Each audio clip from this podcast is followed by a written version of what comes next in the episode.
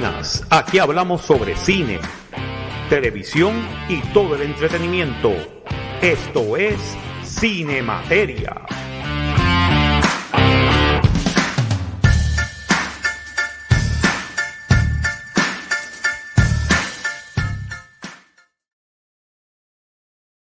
Y muy buenas tengan todos ustedes desde Miami, Florida. Este es el profesor Marco Rodríguez. Bienvenidos a una nueva edición de Cine Materia para esta semana. Esta vez contamos con la presencia de el único no, anime no binario, Super Servo, Alberto Reyes. ¿Cómo estamos? Oh my God, Super Servo ha muerto. ya empezamos mal. Ya empezamos mal. Ya empezamos mal. Empezamos mal. Eh, no, yo no, fuera la, yo creo que tengo que cambiar el ratón porque le doy clic, le doy clic y no lo registra. Ok, yo creo, que, el ratón, que cambiar de ratón. el, el, ratón yo creo que ya sí, sí, yo creo que, el ratón, este ratón tengo que, tengo que pillarlo en la goma a este. Oh my God. Así que quede en la goma, pillo. Exacto. se jodió el ratón. Jesus Christ. El ratón en la goma. Hay una historia detrás de todo eso. Hay una historia detrás de todo eso, señoras y señores, y es que yo tenía una vez un carro en Puerto Rico, eh, que era buen carro, mano, el, el, Toyota. Un Toyota Corolla 2005. Y entonces, este, una vez que estábamos haciendo el programa en Cagua, cuando este, salimos de la estación, yo veo como dos patitas saliendo de, de, de la goma del, del, del pasajero. Y yo y yo digo Alberto, Alberto, ¿tú estás viendo eso? Y yo me quedé, sí, tú me dijiste algo que, yo estoy viendo lo que estoy viendo. Servo, Servo, tú estás viendo lo que yo estoy viendo. Es un ratón en la goma. Sí, oh no. y el ratón estaba muerto allí, oh Literalmente pillado entre pillado en la goma. Sí, entre justo entre la goma y el aro. Estaba y el aro. ahí entre la goma y el aro. Y el chiste fue que la goma no se, no se, no, no, no bajó. No, no, no bajó. No sé cómo carajo, pero estaba, el ratón. Sí, estaba todavía este, sólida. Sí, sí. No se desinfló ni nada. No se desinfló. Y llegamos a uno de estos de servicio y ahí pues el ratón parece que se murió, se quedó dentro de la goma o salió disparado. I have no idea. La cuestión es que ya no estaba cuando, cuando llegamos Exacto, ya no estaba. Y yo cambié esa goma después y no había nada del ratón allá adentro. lo más probable es que cuando nosotros estábamos en la carretera, soltó el, el ratón salió disparado por, por la carretera. Sí, lo más seguro. Lo más seguro, pero esa es la historia del ratón en la goma. Exacto. true story, no estamos. true story, true story. hay fotos, hay fotos. Tengo que buscar la foto donde está el ratón en la goma. Sí, hay fotos del ratón en la goma, for real yo le saqué fotos al ratón en la goma. nadie me creía y cuando yo fui a la estación, que tipo es que tenía un ratón en la goma, pero eso si, la goma se ve de lo más bien, inflar un poquito, no está bien, está de lo más bien. Y yo le enseño la foto en, en mi iPhone, le enseño la foto al tipo, mira el ratón. Mira, vete para el carajo, es un ratón en la goma. Se quedó de una, de una pieza el tipo. De una pieza, el tipo se quedó. En serio, no, no te estoy vacilando, yo no estoy metiendo embuste, hermano. Estas cosas me pasan. Yo creo que había una, yo, yo creo que, que, tenía que tener algo, porque no sé si fue después, creo que fue de, no, antes. Eh, había habido de que, de que una, un, un, sábado, yo un sábado que iba a ir para el show, cuando me despierto, pa, me desayuno, de baño, bueno, chévere, me desayuno, voy para el carro y me encuentro un gato muerto encima del carro. Diablo, qué mal. no ¿Quién te lo digo? Historia, hermano. Really, tú tienes una historia con animales muertos en el Sí, no, no, y no, no, y con mi carro y con ese y con ese carro específicamente, porque no me pasaba con los otros carros, no, no, con ese específicamente de repente apareció un, un gato bastante jovencito, un gatito joven que había tenido una gata de, de, de, de, de ahí de, que se pasaba de las federales, de que la gente les daba comida y todo y parece que le dieron veneno a ese gato gato se trepó en mi carro porque parece que esos gatos se pasaban debajo del carro durmiendo por el calor del motor. Pues dormían dentro del carro, chacho, eh, dormían en, en las de estos del carro. Y de repente, y de repente, eh, de momento yo veo que el gato. y yo, oh shit, ¿qué le pasó al gato? Anda para el carajo si ese gato está muerto. Mira, llegó la maldad. ¡Mira! Eh, Espérate, déjame ponerla, déjame ponerla. Sí, ponla, ponla, ponla. Y señoras y señores, aquí tenemos La maldad ha llegado. Muy buenas noches. Un poco tarde, pero la maldad siempre dice presente. Viste, yo sabía que la maldad llegaba. Sí, llegaste justo aquí. Nosotros habla- hablando de muerte y animales muertos y vida. Animales, no, no, no, que yo tenía un carro, el, el, el, el- el- el Toyota Corolla, que ahora lo tiene otro amigo mío, eh, lo, lo compró de mí. El Toyota Corolla ese tenía unas historias. Primero, el ratón en la goma. Y- pero no sé si fue antes, no me acuerdo, yo creo que fue antes del ratón en la goma. De repente, un gato murió encima de mi carro. Y fue que y fue que no, no, fue que de repente parece o lo envenenaron porque se nota que él estaba como que, como que de esto de tratar de respirar y Mm. Se trepó en mi carro porque ya conocía mi carro porque los gatos se trepaban en mi carro como, como si nada. Y ese, y ese gatito de repente y se quedó ahí y cuando yo vengo por la mañana y digo, puñeta, ¿quién carajo? Oh, fuck, really? Mano, el pobre gato. mano. Y yo tuve que coger al gato, buscarlo, ponerle, ponerlo en papel y todo eso. Diablo. Y, y, y, y, y le hice una, una de esos de entierro allí en, en el zafacón porque no había más. Diablo bendito. Oye, pero Pobre. ¿Ah? qué triste es eso. Es decir, cuando muere un animalito, es una cosa tan. Sí, sí, no, no, mano, y más que es un animal, era feral, tú sabes, yo no lo, Ujú. yo no lo tenía. O sea, yo lo había visto un par de veces, pero siempre se pasaba con el otro hermano de él, que era un gato y, el, y la mamá, pero eso sí, que después por la tarde, cuando yo vuelvo, yo veo a la mamá y el hermano mirándome, como que, oh, shit, man. Como que, miau, ¿dónde está este? No, mano, este se murió. he's gone, he's dead. Y No, y que-. He's que los dead, Jim. animales, ellos lo saben. Porque Sí, a mí, Ya. yo, yo recuerdo, bendito, cuando falleció pues, eh, mi perro, que compartía con las gatas.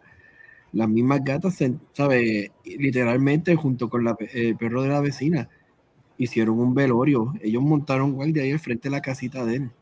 Ujú, sí. ¿sabes? Que eh, son cosas impresionantes, ¿sabes? Como el reino animal, tú sabes, uno se cree que son simple y sencillamente eso, animales y No, mano. muchachos, no. La, este, la gente está bien equivocada con los No, hay, animales. hay seres humanos, hay seres humanos que se comportan Es- peores que animales. que, se, com- Mm. que se comportan peores que los animales. Y hay animales que se comportan mejor que cualquier ser humano. Eso es Te lo, así. te lo Claro. digo bien sinceramente. ¿Sabes? Este, y este. eh, vi los otros días en un TikTok y yo no puedo, ¿sabes? Yo decía, para que, para que vean y dicen, ¿ustedes creen que los animales no sufren? A un, a un perrito que lo habían abandonado, el perro llorando. Pero llorando, ¿sabes? Como que, y ellos lloran de una manera que tú te das cuenta que no es otra cosa. de lo que, que están llorando y el, pe- y el perro llorando, mano, solo, imagínate. Solo, suerte que vino alguien y parece que se compadeció de él y después lo, lo adoptó, ¿sabes? Que, por lo menos, pero tú sabes lo que es el, el miedo del pobre perrito llorando solo. Pero, este, pero este, a ellos no les importa a la gente. Hay gente que son peores que cualquier ser humano. Eso es, Que- eso es peor que cualquier animal. que, es un insulto decirle animal a un ser humano cuando los animales son mejores que los seres humanos. Ya. Eh, De verdad. El perro ca- el, No, el- ¿y el- qué dice eso? ¿Y qué dice eso de la raza humana? Nosotros que no, nos vanagloriamos de ser, ser- seres sensibles y sapientes. Ah. What does that tell you? What does that tell you? De que no lo somos, nunca lo hemos sido y nunca lo seremos. So, eso perdóname. Hay algunos, hay, hay bastante de esto que está saliendo. Sí, hay gente buena. Yes, they are. No hay problema. Pero para mí la mayoría de la raza humana lo que quiere es autodestruir. ¿Qué fue eso? ¿Qué fue eso? Ah, que está, están jugando aquí al lado mío Oh. Hollow Knight. Oh. Y Oh, si, no, si no- si no han tenido una oportunidad de jugar ese juego, fíjate, es altamente recomendado. Es un tipo Metroidvania. Ok. A lo, incluso a lo, a lo más que lo, puedo- lo puedo asimilar es a, a Symphony of the Night de Castlevania. Ok. Y te digo, el juego es, es, increí- es increíble porque te tienes haciendo una exploración por, por, pues, por las profundidades eso, y la historia es bien, bien, no quiero decir oscura como tal, pero es bien, eh, bien este, surrealista. Sobre todo las y de ser bien franco, me fascinó el juego, número uno, pues, como la historia, la animación que tiene. Aparte también de que de la forma que el juego está diseñado, literalmente te enseña en la medida que tú vas progresando. O sea, que usualmente en, videojuegos tú tienes un special weapon, una cosa especial para tú pasar de level. Pues aquí, literalmente, según tú vas trascendiendo en el level, te da pequeñas pistas de que, negro, lo que te espera ahí abajo te va a hacer esto. Así que si tú no puedes dominarlo con estos pequeños mini bosses o enemigos que te damos en el camino, cuando lleguen te van a dar, olvídate. Ok. De, de todos sabores. De todos sabores, de todos Te van a dar de arroz y de masa. Bueno, vamos a empezar. Bueno, sí, vamos a empezar a Lo que nunca empezó. Y Lo que antes nunca de que empezó. se me olvide, sí, y antes de que se me olvide, señoras y señores, acaban de escuchar a Resident Evil. Para no perder la costumbre. Eh, Para no perder la costumbre, de verdad. Bueno, vamos a, comenzar vamos a comenzar con la By the película. way, tenemos dos películas de animación esta semana. Sí, hoy es el, hoy es el, hoy es este, el, este, el Cinemateria de animación. porque vamos a hablar de dos películas de animación esta semana, ¿ok? Y este, tenemos la lista de las 10 películas que no debes perderte antes de morir. Exacto. Digo, ¿tenemos la Ah, lista bueno. todo el mundo o esperamos? No sé. Sí, sí. ¿Tú la tienes ready? ¿La tienes ready? Sí, tengo ready, tengo ready. Ah, pues, perfecto. Perfecto, estamos muy bien. Estamos muy bien. Pues vamos a empezar con la película del día de hoy. Ok, vamos a empezar. Ok. Y la película del día de hoy es eh, una película de animación del 2022, Minions, The Rise of Gru. Yes. Mm. dirigida por Kyle Balda, eh, el, este, el libreto por Matthew Fogel, historia por Brian Lynch y Matthew Fogel, producida por Chris Melendari, Janet Healy y Chris Renaud, protagonizada por Steve Carell en la voz de Gru, eh, Pierre, Cof- eh, Pierre Coffin, Taraji P. Henson, Michelle Yeoh, Russell Brand, Julie Andrews, Alan Arkin. wow, tremendo. Te- tremendo, tremendo de esto de, de tremendos actores de voz. Editada por Claire, Do- eh, por Claire Dodson, eh, música por Héctor Pereira, compañía de producción Illumination, eh, distribuida por Universal Pictures, salió el junio 13 del 2022 en el Festival de Cine de Annecy y salió en julio primero, el viernes pasado, 2022 en Estados Unidos. 88 minutos de Estados Unidos, el idioma inglés. Budget fue de 80 a 85 millones de dólares. El box office es de 221.6 millones de dólares. Toma Jurassic Park. Wow. Toma Jorobarse Park, toma Buzz Lightyear. Buzz Lightyear, toma. ¿ok?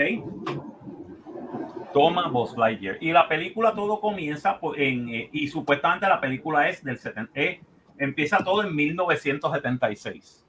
Yeah. yeah, tú sabes, la época del disco. en la época del toque.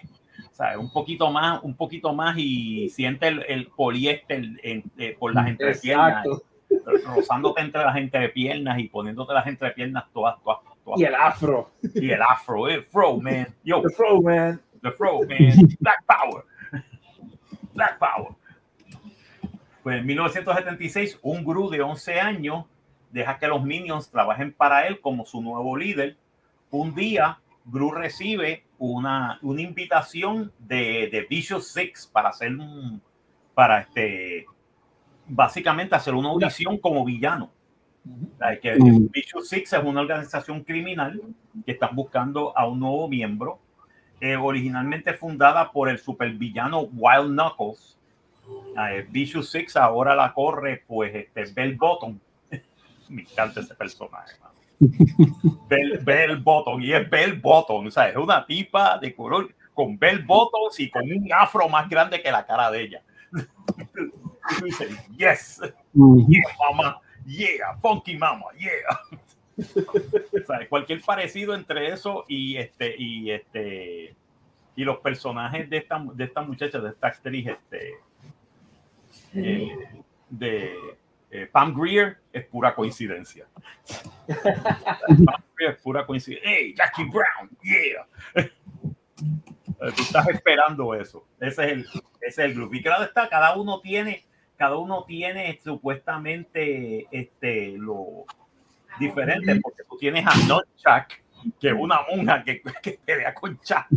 Yo dije, hasta aquí llegué. ¿Sabes? Hasta aquí yo, yo llegué.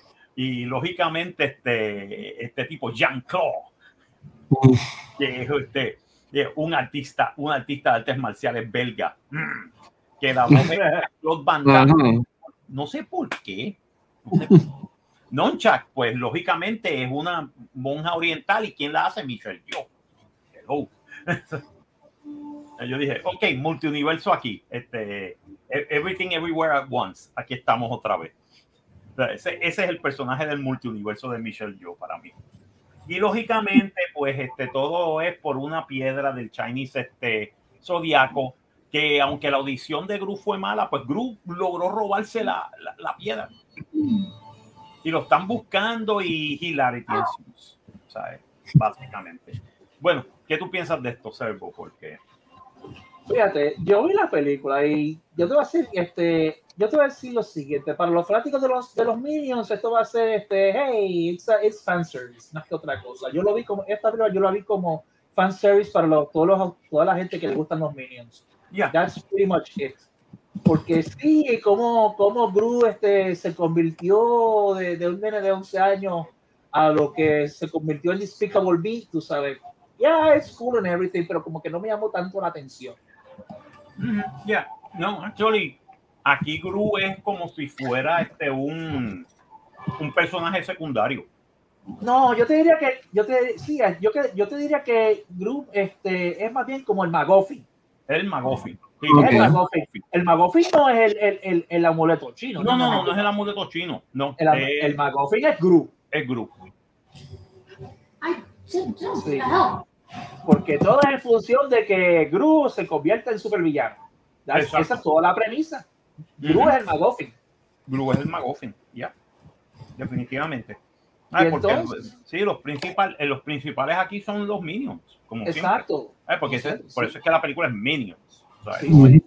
No es Despicable Me 4, que ya supuestamente van a empezar a producirla.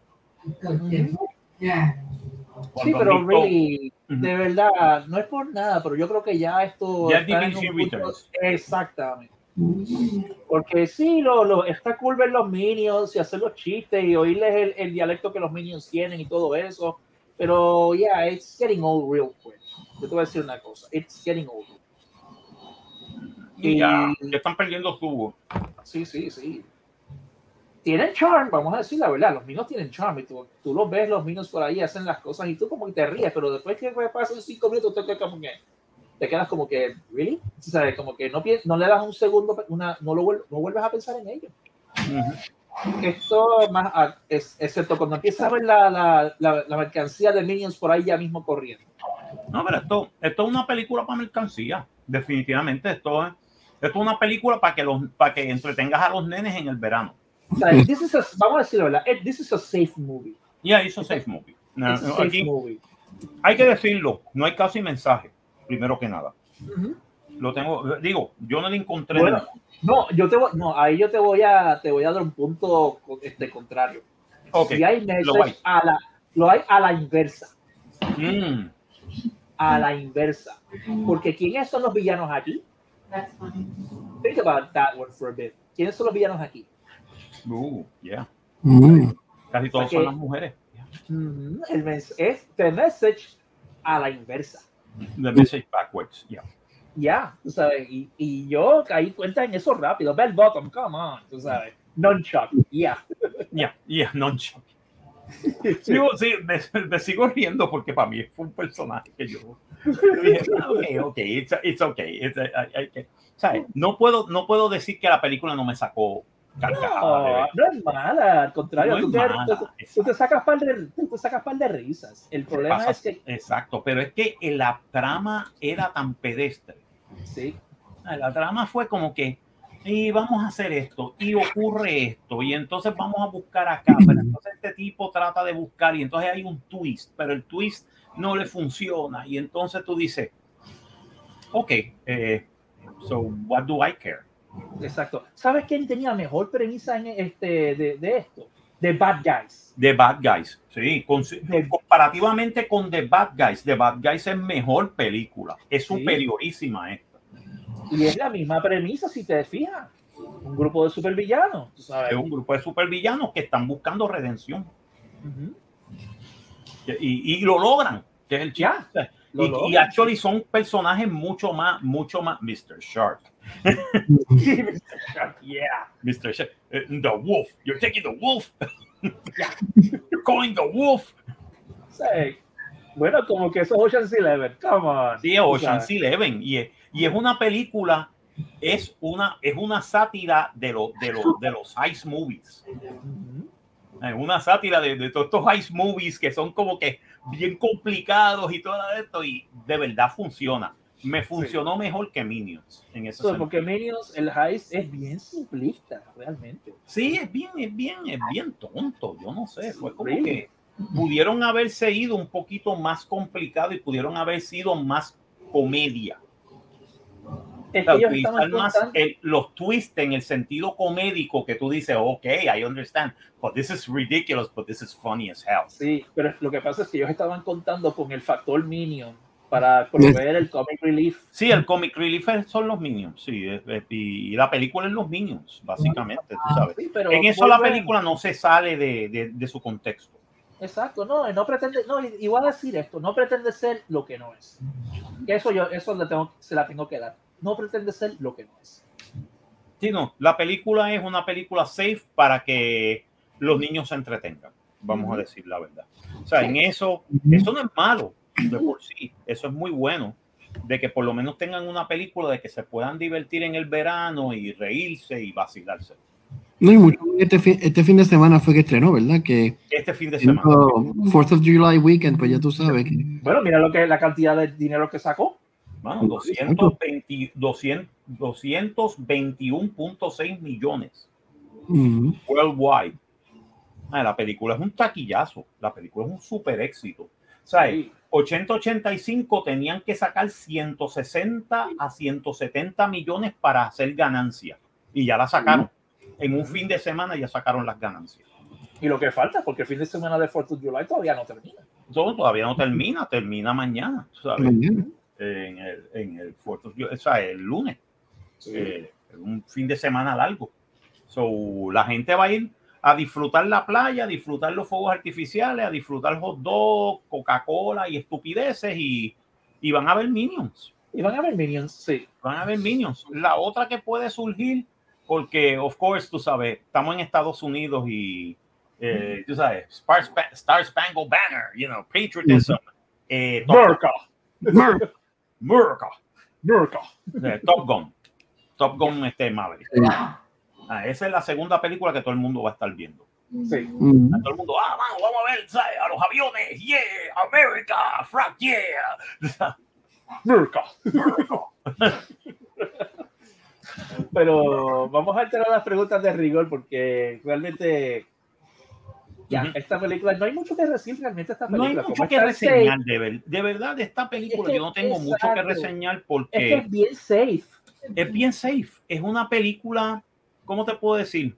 ¿Sabes? Bad guys eh, get into trouble, the minions try to save the bad guy, este, well, their, their, their, their, their, their friend, este, they get into all sorts of stupidity and hilarity ensues. Exacto. Ah, Básicamente, es una película safe.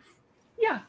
Es una película safe. Sí, O sea, no, pues no podemos decir de que no, no es lo que no quiere ser. O sea, es lo que. Exacto, exacto. No pretende ser lo que no es. Exacto, no pretende ser lo que no es. Al contrario, es una película que es de entretenimiento y es para nenes, lo que debió haber sido Lightyear.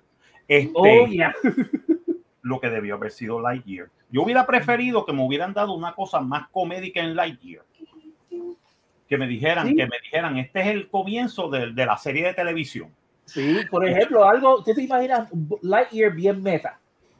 Sí, bien meta, tú sabes, que fuera más, que fuera más este, Una cosa, y que te digo una cosa, la voz de Tim Allen tenía que ser la voz de Tim Allen. Sí. Bueno, no, yo me imagino a Lightyear que hubiese sido algo como Buck Rogers. Y eso era lo que Es yo que, eso era lo que, es que eso era lo que era, eso es lo que pretendía hacer. De no pretend- ser por the message. Exacto. Lo que pretendía hacer, lo que pretendía hacer era supuestamente una parodia de, de las series de televisión de los años 50, 60, este, lo- los serials de los años 30, Buck Rogers, este, Flash me- Gordon. este Flash Gordon. Flash Gordon, Buck Rogers, este, eh, Forbidden Planet, todo esto. Ah, Sí, este, porque Zurg era el, el equivalente de Ming the Merciless aquí. Sí, en Ming the Merciless, exacto. Sergey supuestamente debía ser Ming the Merciless, pero aquí fue otra cosa. Anyway, Pero anyway, volviendo Anyway. a Minions, exacto. porque Vamos, vamos para las peli- para, Sí, para pregunta preguntas. sí. El pacing es, es lento, pero no es, Mm. no es, no es, no es, pero no es, no, it's not, no es malo porque sea lento. No, no, no, no, no. Es un pacing deliberadamente diseñado para, para el público al, al que esta película está dirigido. A, Niño. a los, a los niños. so, A los es niños. un pacing adecuado para los niños. Exacto, es un pacing para niños, no es un pacing para, para adultos. No es un pacing para gente joven, no, no, es un pacing para niños. Porque la película tiene, recuérdate que la película tiene muchos colores, muchos de estos, este, ¿entiendes? Este, música, la música es bien pulsante, tú sabes, los, los colores y todo eso es para los nenes, es para, para los niños, es para los niños y las niñas de 3 a 5 años, 6 años. Ay, Cuando uno es chiquito, que a uno le gusta ver esas cosas y uno dice, ¡ah, qué cool! Yeah, okay, Yeah, cool, you know. It is what it is. yeah, it is what it is. Ok, next. Ok, la actuación. Eh, la- el voice acting es, man- es buenísimo, hay que Ajá. decir. Steve Sí. Carell como Gru, aunque sea un Gru de 11 años, Steve Carell Pero sigue como siendo, quiera lo hace, lo hace sí, Steve. Carell sigue siendo Steve Carell, ¿sabes? Ujú. definitivamente. La que me sorprendió fue eh, Michelle Yeoh, me sorprendió muchísimo Lucy Loles y me sorprendió muchísimo aquí Julie Andrews.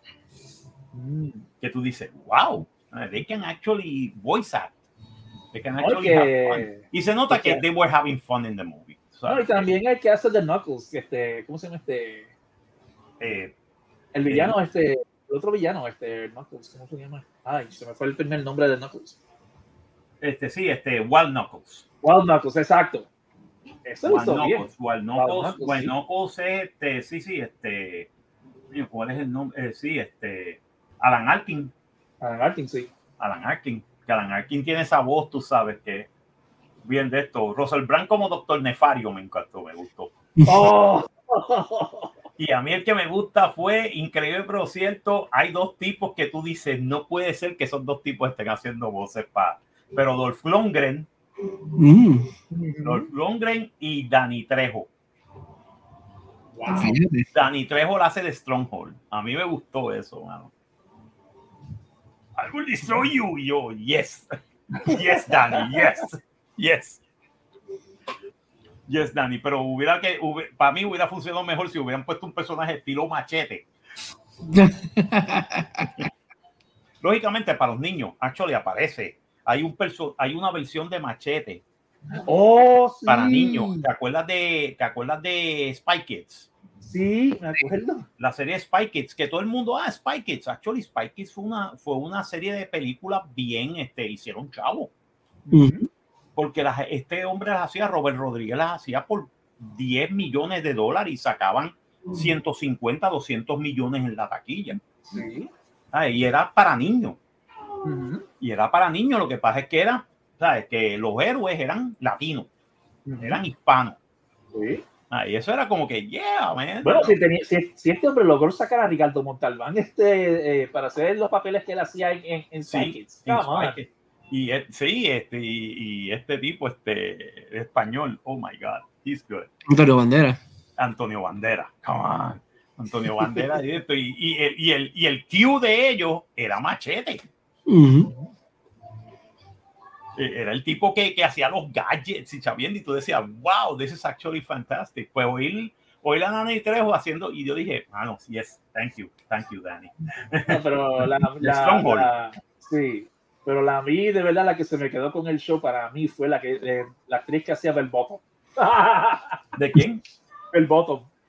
Oh. De verdad, con Taranji, Taranji Henson. Taranji Sí. Henson. Oh my Y me God. encanta porque, volvemos, me encanta por el mero hecho de que cogió el mensaje y lo viró en su, en su, en su en su propia pie, cabeza. Definitivamente. it flipped it on his head. Me encantó eso. No, y Taranji y, y la voz de ella es tan, es tan, es tan este Pam Grier. Sí. Que tú la ves con el afro y, no, let me tell you something, honey. sí. Let me tell you something, sweetheart. Y tú dices, yeah, I'll buy it, I'll buy it.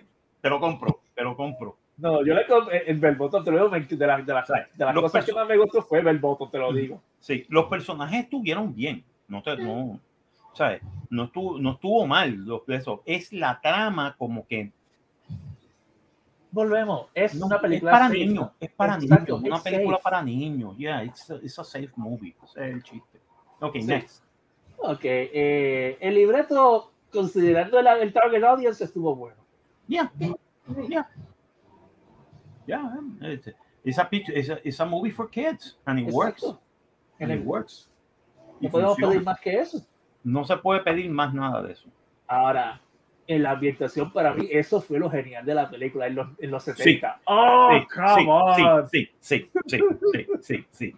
Desde Ellos- las modas, los carros, todo, tú sabes, se fueron, Oh, o sea, hicieron bien el research de la época de los 70, bueno, tanto así que me daba hasta calor. no, bueno, y, los tracks que cogieron para en los No. montajes. La música, el montaje, el montaje, la música que pusieron es magnífica. Ay, de verdad. Se fue, o sea, hay que decirlo. It's good. It's actually very good. It's actually very good. Yeah. Ok, ¿qué más? Aquellos de nosotros que vivimos en los 70 lo vamos a recordar. Yeah, yo lo recuerdo. Yo lo recuerdo. Yeah, no, me, no me lo recuerdo. Yeah, the 70s, tú Yeah, sabes. the oh 70s, my tú God. sabes. Yo tenía afro, ¿qué te puedo decir? Diablos. Yo tenía afro. ¿Qué te puedo decir? Hay fotos, hay fotos mías con afro. Oh, ok. Ok. Es Yeah, demasiada información. yeah, too much information, man. Y tenía bell bottoms. Todo lo que voy a decir. demasiada That's all- that's all- información. oh my God. Me voy. Espérate. Tengo Eh, que Flying volver al Saucer 2020. Theory. Oh. Tengo que volver al 2022, ¿o no? Oh, no. Sí, Deja el Flying Saucer atrás, por favor. Sí, sí, el fly- Oh my God. No, no empecemos con el Flying Saucer ahora. Oh my God. Freaking discoteca en Isla Verde. Ya, sí, que ya, ya no existe la demolición. Ya no existe, la tumbaron. Tumbaron el, tumbaron el Flying Saucer. Sí. Ya. Y eso es una pérdida, porque eso debió haberse quedado preservado como, como joya, joya arquitectónica. Joya arquitectónica Ujú. de los 70. Exacto. O sea, por, por eso nada más debieron haberlo, haberlo preservado. Sí, bueno, pero, Pero sabes, era un banco, después fue yo no sé qué carajo. fue un boutique en, una, en, una, en un una momento. boutique, después o sea, era discoteca, después se volvió otra discoteca, después fue. It was, it was really weird. It was a It was weird, weird, yeah. una historia Pero- bien rara. Sí, pero de verdad, para mí que debió haberse que preservado como joya arquitectónica. Pero volviendo a la, a, a- a la película, eh, la reacción del público, mira, hey, Muy tú ves a los muchachos este felices y uno que otro adulto Yeah. snickering de vez en cuando. Fue una, ¿cómo te puedo decir? Fue casi hora y media de, de eh, fue hora y media safe and fun. Sí. No, le, no pidas más, no, no, no. No, pidas más nada, no pidas Exacto. más nada de la película. Ah, no le busques cinco patas al gato. Esto, Exacto. esto es lo que da. Ujú. Ok, el rating, eh, yo te voy a decir que considerando que it's really widespread es la película, it's safe, eh, no pare más de un cine. No pare más de un cine. No, Yo me voy, yo me voy, yo me voy casi con lo mismo, con un cine. Sí, pues es algo para, es algo para niños, en verdad. que Es algo eso, para niños, ¿entiendes? eso, sí, es que para los adultos la van a encontrar un poquito lenta, la van a encontrar un poco, pero still fun. Sí, Está enjoy, funny. disfruta- yeah, di- enjoy it for what it is. Es lo Exacto. que podemos decir. Pero comparativamente con The Bad Guys, Exacto. eh, The Bad Bad Guys es mucho mejor. Es pero muy superior. Bad Guys es muy superior y actually is funnier. Ya. It's funnier. You're talking the wolf. You're calling the wolf. ¿Entiendes? It's funnier. Eh, Nada. Eh, cíneme, señoras y señores. Here we go. Well, this isn't very good. Oh, is Bella a zombie? Cine.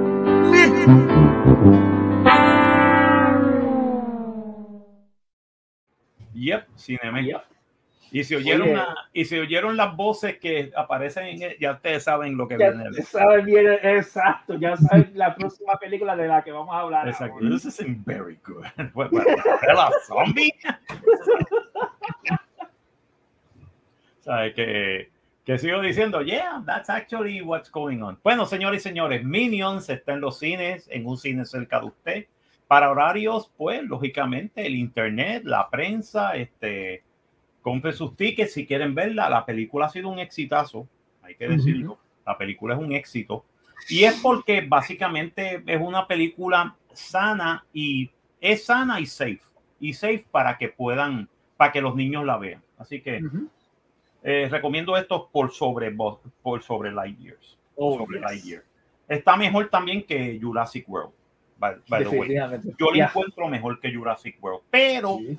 No está a la par de, de Bad Guys. No, de Parker sigue siendo muy superior. Eh, Bad Guys sigue siendo superiorísima en animación y en trama esta película. no, la premisa, y con la misma premisa, básicamente. Y con la misma premisa, básicamente. Bueno, vamos entonces a la próxima película. Y yo creo que habíamos, habíamos dicho de qué era, porque... Eso sería un la. ¿Ah?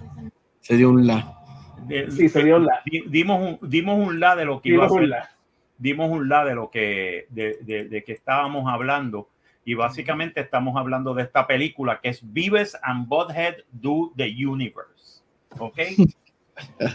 yes, del año 2022, eh, dirigida por John Rice y Albert Caleros, escrita por Mike George, Lou Morton, eh, historia por Mike George, Lou Morton, Guy Maxton Graham y Ian Maxton Graham, basado en la serie Vives and Butthead de Mike Judge, eh, producida por Matthew Mahoney, eh, protagonizada, las voces de Vives and Butthead es Mike Judge, Gary Cole, Matt Famon, Matt este, Faxon, Chi McBride, Andrea Savage y lógicamente también este Mr. Anderson. Ajá. Y él sale, él sale. Sí, él sale. Hugo Weaving sale. Hugo Weaving, ya, sale Hugo Weaving en, en la película. Así que ya saben. Este, editada por Phil Davis y Robert James Ash, eh, música por John Frisell, compañía de producción MTV Entertainment Stu- Studios, Titmouse Incorporated, Three Arts Entertainment y Judgmental Films. Distribuida por Paramount Plus, así que la pueden conseguir en Paramount Plus en este, y en este, Amazon Prime. ¿Ok? No está en los cines, by the way. No está en los cines, es para televisión. Eh, salió en junio 23 del 2022, 86 minutos, Estados Unidos, el idioma inglés. Y básicamente, pues todo comienza en Highland, Texas, cuando este, Vive San Butthead, pues deciden entrar en la competencia de la feria científica en 1998 y lógicamente Hilarity ensues cuando literalmente destruyen la feria científica. Sí, literal. La queman. La, queman, literalmente. ¿Cómo carajo? Porque básicamente el experimento de ellos es cuántas veces Butthead le puede dar patas a las pelotas de, de, de, de, Vives hasta que Vives quede, quede inconsciente. ¿Cuántas, ¿Cuántas veces le puede suceder? O sea, ¿cuántas veces puede pasar? Y entonces, pues lógicamente, eh, cuando él ve que hay, un, que hay una máquina de, de, de, de kick de, de, de Sí, de, fútbol, patea- de patear de fútbol. de patear de fútbol, él dice, oh my God, espérate. Él dice, mira, tú no me vas a patear las bolas. No, tranquilo, no te voy a patear. ¡Pla! Yes. Yes, he did. Y él- Activa la máquina. No, él, no él tiene razón. Él no, lo, él no lo pateó, la, la máquina lo pateó por él. la máquina lo pateó por él y eso fue una cosa impresionante ¿verdad? y destruye toda la feria científica y el chiste es que cuando llegan a llegan al juez y todo esto pues los acusan por, por destrucción a la propiedad wanton destruction of property y todo esto el juez le dice, no, yo, yo, porque vi un episodio de es- este, Touch by an Angel. Y vi, vi ese episodio y, y tengo que darle que estos muchachos pueden tener algo, podemos salvarlo y yo los voy a enviar a Space Camp. Ocho semanas en Space Camp. Y el chiste, y el chiste es este, y el chiste es que cuando, que cuando este, el, este, ellos ven esta máquina por días, ellos se quedan bregando con la máquina para poder hacer el, el acoplamiento con, con la con, el- con la espación con el con el Con Mir, sí, porque la que estaba en entonces es Mir. sí. era la Mir. Y entonces con el Mir y todo eso, y los tipos dicen, mira, mano, estos tipos han estado tres días practicando esto y lo que estaban haciendo era otra cosa. Tú sabes lo que están haciendo. Mira, mira, mira, mira, mira, mira, mira el cohete como entra y sale el roto. Literalmente. Yeah. Oh my God. Y mira, mira lo que hago con la mano. ¡Fua! Mira, como sí, cojo el brazo mecánico y lo, y, y lo sujeto aquí. Ah, se dieron cuenta que ellos pueden utilizar la. Nosotros no podíamos darnos cuenta que si fallaba esto, la mano mecánica la podemos utilizar para hacer esto. Tú sabes. Y tú dices, adiós, cara. Y, y el, y- y el chiste es que cuando ella de esto, ellos creen que la tipa lo que está diciendo es: si ustedes hacen esto, you're gonna score with me. Ajá. Porque ellos son los típicos este, incels, tú sabes. Ellos son los típicos este, muchachos que nadie, sea, ninguna chica va, va a querer ir a la cama con ellos. ¿Entiendes? Pero ellos dicen, mano, este, we can score, tú sabes. No, y si hacen esto, y entonces ellos creen que dicen, bueno, si hacemos esto, we're gonna score with her. Y dicen, whatever you do, we're, we're in it, tú sabes, we're going. Y, los, y la gente de la NASA está y los tipos son los astronautas y tú ves que son los trajes de, tú viste esta película, este, eh, eh, eh, no la de Impact, este, Este. Eh, Armageddon. sí, sí, Armageddon, sí. Armageddon, si te das cuenta, son los trajes de Sí, se lo Armageddon. traje de Armageddon, ¿verdad? Eh? 1998, get it? Ya. Ujú. Ese es un nota a, a Armageddon. Y tú ves los trajes, los, los trajes orange de la NASA y todo esto, y tú dices, "Oye, eso es Armageddon. y tú ves que, que, que vives hasta se inspira y hace un, un de esos. No, porque nosotros, papi, la gente, wow, mano, este tipo está. Sea, estos chamacos son genios, no, son unos morosos, Son unos morones. son unos, al- son unos, unos tráfalas, unos morones.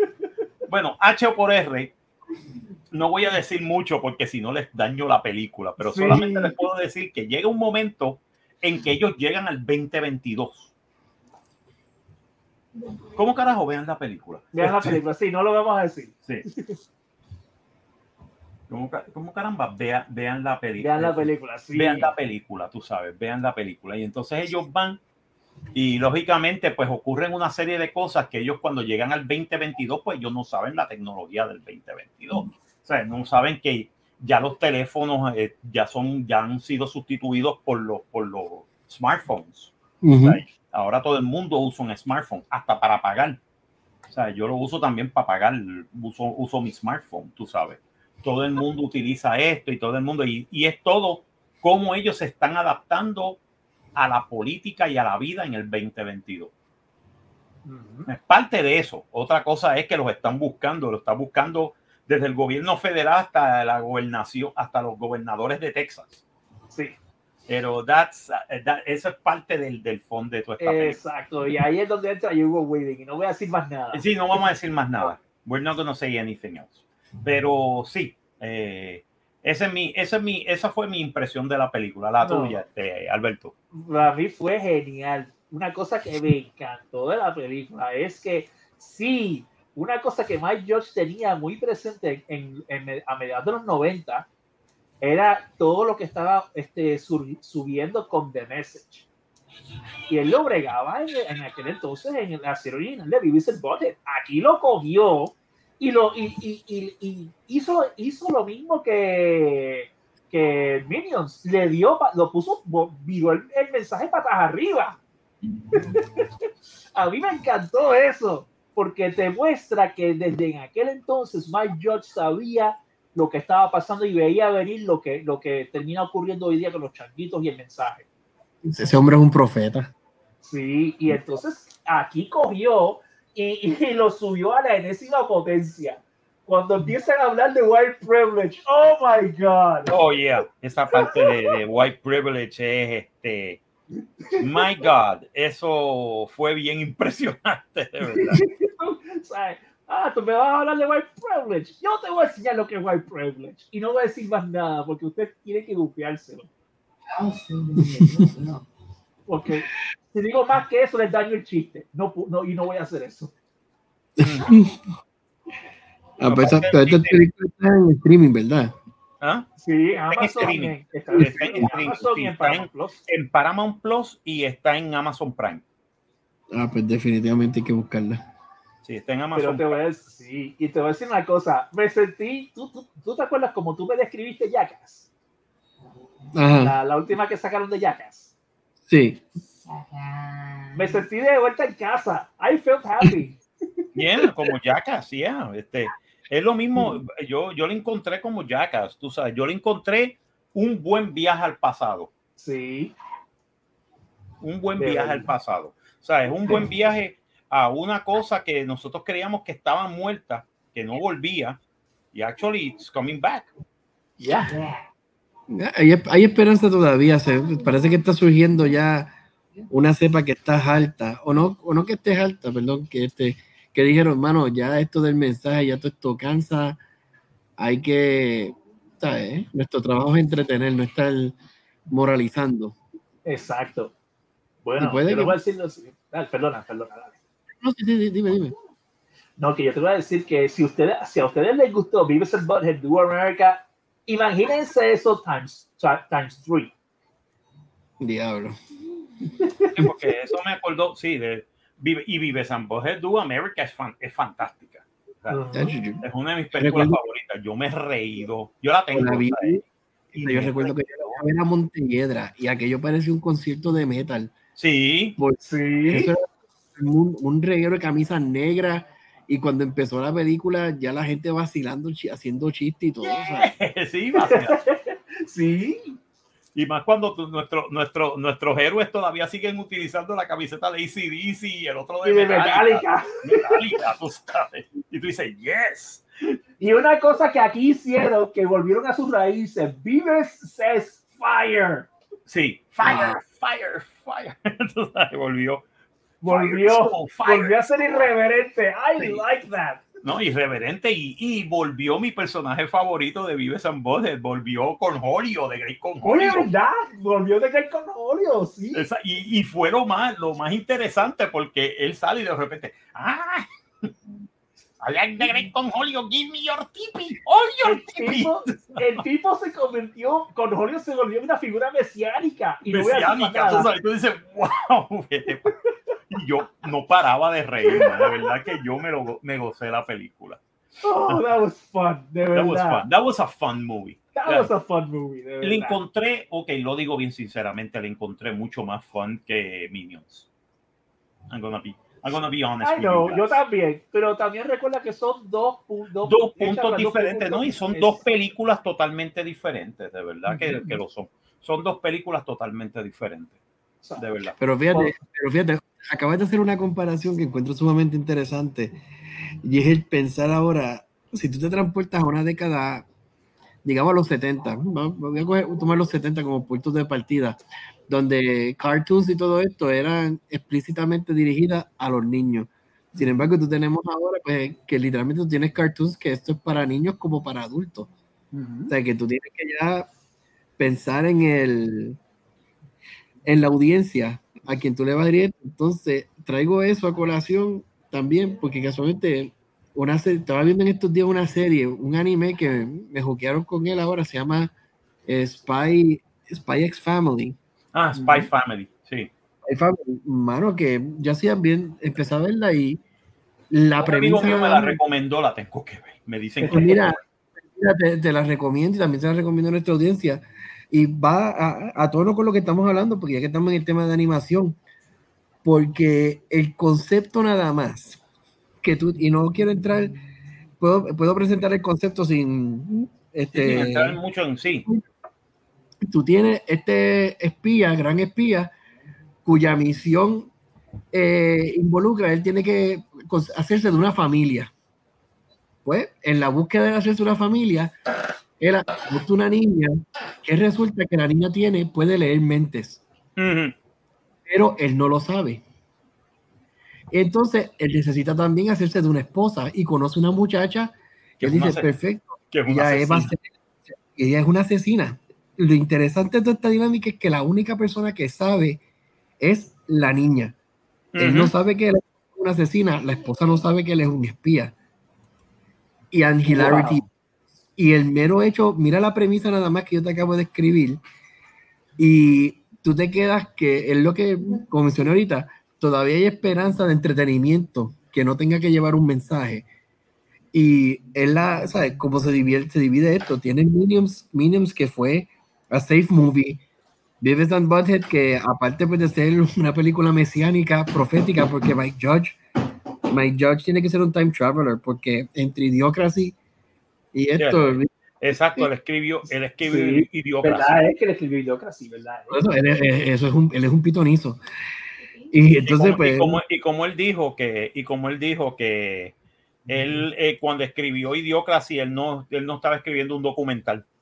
no, que incluso si me corrían si estoy, si estoy en lo incorrecto, tengo entendido que Mike Judge es, es un físico, physicist. Es un, fi- yeah, he's a physicist. El tipo lo que pasa es que se metió a la animación, él se metió a animación y a hacer de esto porque ese era su hobby. Ese, ese era el hobby de él. El hobby de él era este, hacer, hacer muñequitos. Hacer muñequitos y se compró un de estos de animación y empezó a animar en la casa y increíble, pero cierto, lo envió a MTV y MTV le gustó. Y de ahí es que sale, y de ahí es que sale la de esto de, de Vives and. Pero Increíble. que- pero que es interesante todo esto, la- a donde ha llegado la animación y todo esto y el, el impacto que tiene. Sí, ¿no? para que tú veas. para que te- Ujú. tú veas. Ok, te voy, a, te voy a enseñar lo que estábamos hablando, que la voy a empezar a ver en esta semana, porque de- lo que pasa es que entre The Orville y The Boys, y este, este, y básicamente, pero quiero ver también este, esa serie, pero quiero sentarme a ver la serie, tú sabes, que es aquí, ahí está, Ah, Spy X Family. Spy X Family. Ah, Ella termina, si no me equivoco, termina ahora el primer season, por decir así, los primeros dos episodios, creo que terminan ahora, Ahora esta semana, y los re- restantes es en, creo que es en septiembre o en octubre. Ok, pues me ¿Qué voy te- a sentar a ver la primera parte de la, de la primera temporada para verla bien, porque a mí me, se nota que it's up my alley, de verdad. No, créeme que es, uh, ¿sabes? Sin give em, eh, too much away. Yo empecé a verla porque pues, mi esposa me la recomendó, mi sobrina también me la recomendó. Y yo dije, pues débele, vamos a, vamos a empezar a verla. Tú te encariñas con los personajes, los personajes son bien, están well written. Y cuando tú te, te inmiscuyes, especialmente el, concepto de la niña, ¿sabes? que ella es la que sabe para e- ella, ella es la que sabe que mi papá es esto y mi mamá es esto y como que diablo, y ellos no saben nada. Ella que ella asume y cómo se desenvuelven. Mano, que son las cosas que tú dices como que no, en Hollywood definitivamente no están haciendo buenas películas, buenas series porque no les da la gana. No les da la gana, porque esta gente hace mejores conceptos, los conceptos de la serie. Sin embargo, yo siempre me he dado cuenta que cuando Japón hace un buen concepto, las primeras dos o tres temporadas son buenísimas. Después como que como que diminishing returns. Y también si tratan de hacer un live action, no funciona.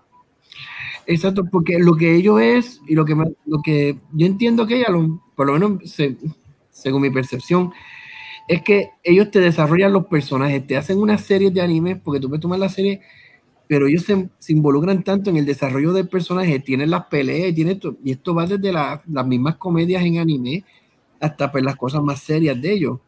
Y te desarrollan el personaje y las buenas series te las cortan. Ya las otras series, pues ya tú, ya te- creo que empiezas a darte cuenta de que es más bien a cash grab, como que... Exacto, exacto. Pero yo Yo te le- digo una cosa, este, eh, también este, algunas veces el que, que el concepto de, el que trató de romper con ese concepto fue este, el animador este, este eh, el animador japonés, este, ¿cómo es que se llama? Jeez. Lo tengo por aquí, el nombre. Está en una de las listas. Lo tengo por aquí el nombre, el de The Wind Rises y este Totoro, Sí, sí, sí. Sí, Sí, sí, este- este, Mononoke, del Studio Ghibli, Studio Ghibli. eh, tu- de Studio Ghibli. ¿Ah? Hello, ¿no? Miyazaki. Miyazaki. Hayao Miyazaki. Hayao Miyazaki. Ay, Ujú. Hayao Miyazaki trató de hacer, de romper con el, con el, con el molde de que tú tienes que hacer un manga antes de hacer el anime. Exacto. Él trató de irse directamente a hacer animes directamente hacia el, hacia el público. Y le dijeron que ese no era el, el de esto, que tenía que hacer el manga primero, los mangas primero para entonces hacer los animes. Y era como que, pero esto es una pérdida de tiempo algunas veces. Tú sabes, yo quiero que la idea sea directamente para el cine. Bueno, mírate a Porco Rosso. mira, mira, Ujú. Porco Rosso está ahora. A mí me gusta. Porco Rosso es magnífica, mano. Eso es. Y, ok, una de mis películas, ya te vas a dar cuenta que por qué yo dije de, de esto. Anyway, este, vamos, a- vamos con las preguntas. De pregunta, sí, porque seguimos. Vives and Butthead, please. Sí, bueno. el pacing. Pacing es buenísimo. Es pacing buenísimo. es, el pacing es, es una serie, es, es Vives and Butthead. El pacing es las estupideces de ellos y cómo esto, cómo esto termina siempre mal. Sí. Termina mal, pero a la misma vez termina bien para ellos, porque No, a mí lo que me encantó fue el cuando, cuando cogieron la, la persecución en el carro. Oh my God, sí. Oh, está, está- este, este, estamos al revés. Oye, hey, Butthead, estamos al revés y de repente el otro tipo, oh no, están mirando al revés. Eso quiere decir que son asesinos entrenados. Que son- Estos tipos son los más morón que existen en, en la faz del universo. Ay, Dios mío. Oh, that was so funny. Ah, Este, de verdad, el pacing es, es tu típica serie Beavis and Butthead, aunque a veces, aunque un poco más acelerado. Sí. Dice más o menos en el pacing de que tenía Beavis and Butthead Do America. Es más o Sí. menos igual. Es más o menos igual. Sí, es más o menos igual. Es el pacing de una película, pero está bien hecho. Sí, sí, está bien hecha. Ok, next. Ok, la actuación, come on. Come on, Mike George. Mike George haciendo de Beavis and Butthead. Es que and no ha Butthead. perdido- Es- sí, Beavis and Butthead. No ha perdido ni un ápice, tú sabes. no Todavía perdido que- un ápice. Sin embargo, sigue siendo buenos críticos de- del, del, del zeitgeist americano, tú sabes. Eso es verdad, ¿sabes? Ellos son críticos del zeitgeist americano, pero aparte de eso, ellos son unos morones. Son unos morones, sí, pero ahí tú te das cuenta que en esta película, a pesar de la dista, el tiempo que ha ocurrido sigue siendo relevante. Yeah. Sigue siendo relevante y sigue siendo cómica. And it's actually funny. Sigue siendo Ah, pero a relevante. mí, a mí, el que yo me di cuenta, Hugo Weaving. Are you serious? Hugo Yeah. Weaving. Hugo Weaving. Seriously. Seriously. Hugo Weaving. Yes. Yes. Eso me gustó. Oh, man. El voice acting estuvo, estuvo, estuvo genial. Y tenía sus gags. Cada persona tenía su gag. Sí, cada persona tenía su, tenía su, este, este, Andrés, este, Serena Ryan. Oh my Ajá. God.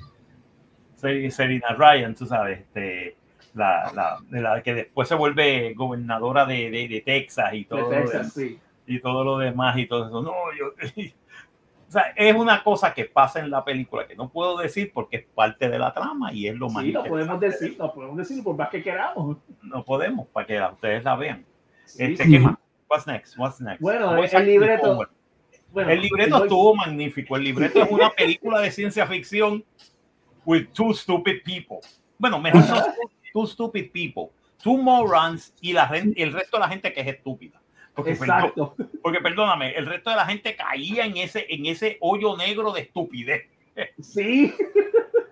Pero es comiquísimo porque tú dices, mano, ¿cómo carajo estos tipos se escapan de esta mierda? No, mano. El, el, de verdad, mano. El running gag de Touch by an Angel. Y eso era un running gag, sí. Have you seen the series Touched by an Angel? No. No. No, porque esto tiene que ser esto, porque esto es un mensaje. This is a message. No, they're two morons. No. Y hablando, y ahora que decir, user message. user message. User- Ay, esa es otra, mano. e- Esta gente coge el message, my George coge el message, message y lo mira para arriba, Literalmente. Oh, tienen que verla, señores. Si, no está, si ustedes son esta cultura anti-changuito, anti-changuito, le va a encantar eso cuando lo Sí, no, vean. la película les va a encantar. Esto es bien, bien, bien anti-message. Sí. Bien. ¿sabes? Pero este, se queda. O sea, él dice: estos son dos tipos de los 90. Ujú. ¿sabes? Que, básicamente, pero que, que, que me gustó porque en una parte ellos dicen: ah, esto es esto. Mira, yo no sabía que yo tenía esto. ¿Sabes? Es así. Anyway, eh, ¿qué más? Next. Eh, la reacción del público, la gente No, que estaba allí no. paraba de reír. Eh, sí, sí, no, mano, definitivamente. O sea, esto fue, esto fue impresionante. This was, this was so freaking funny. Y la ambientación era genial. La ambientación fue genial. Sí, es Vives and Butthead. Hey, Yeah. it's actually pretty good. Está bien It's hecha. meant to make you laugh. It's made to make you laugh. No, Ok. y otra cosa que yo me di cuenta, it's made to make you think este, bien sutilmente. Y a veces, Sí. aunque a veces no tan sutilmente, ¿sabes? Sí, tú sabes. Bueno, ¿qué, Bueno, le damos. ¿qué le damos el rating? Bueno, yo le voy a dar 4 de 5. 4 de 5. Yeah. Sí. Yo le voy a dar cua- sí, 4.5 de 5. Ok, verdad. hay que, ok, hay que see that. Ya, 4.5 de 5. No, no es, obviamente no es un cine pasión, pero No es un cine pasión. épico. Puede llegar un poquito a cine épico, ¿sabes? Pero no, no, no, no. Not quite there yet. Not quite there yet. Es una película que es lo que es también. Exacto. It's, it's a movie to make you laugh. Yeah. Y es it's a movie to make you laugh con las estupideces que ellos hacen a, lo- a los jackas. Este, Mm. exacto. Si les Es- gustó el, el- la última película de Jackass, les va a Esto es esta jackas. película. Esto es jackas. Sí. Esto es es Jackass pero and butthead. Ajá. Como dicen, the dumbest science fiction movie ever made. Ahí está. Esto es back, Ahí back está. to the ¿Ah? back to the 90s. Back to the 90s, tú sabes. Good night, yeah. Back to the 90s, tú sabes, básicamente. Y eso es lo que es. La película no es más nada de lo que no es. O sea, the movie is not, is not eh, above of being that. Y este, yo no sé, puede ser que tengamos una serie de Vives and Butthead en el los 2022, maybe. Maybe, know. pero, yo, si tú, pero si tú supieras que yo no quisiera que la, que No, la hagan, yo, ¿sabes yo creo que, no creo Porque que va y pasa como el- el- a principios de los, de los 2000 que quisieron hacer una serie nueva de Vives and Butthead y cayó flat. y cayó flat, sí, y no funcionó. Y no, No, no funcionó. Para mí que debió... Y de hecho, para mí, si te fijaste, que para mí, Mike Judge ignoró ese, esa, esa serie.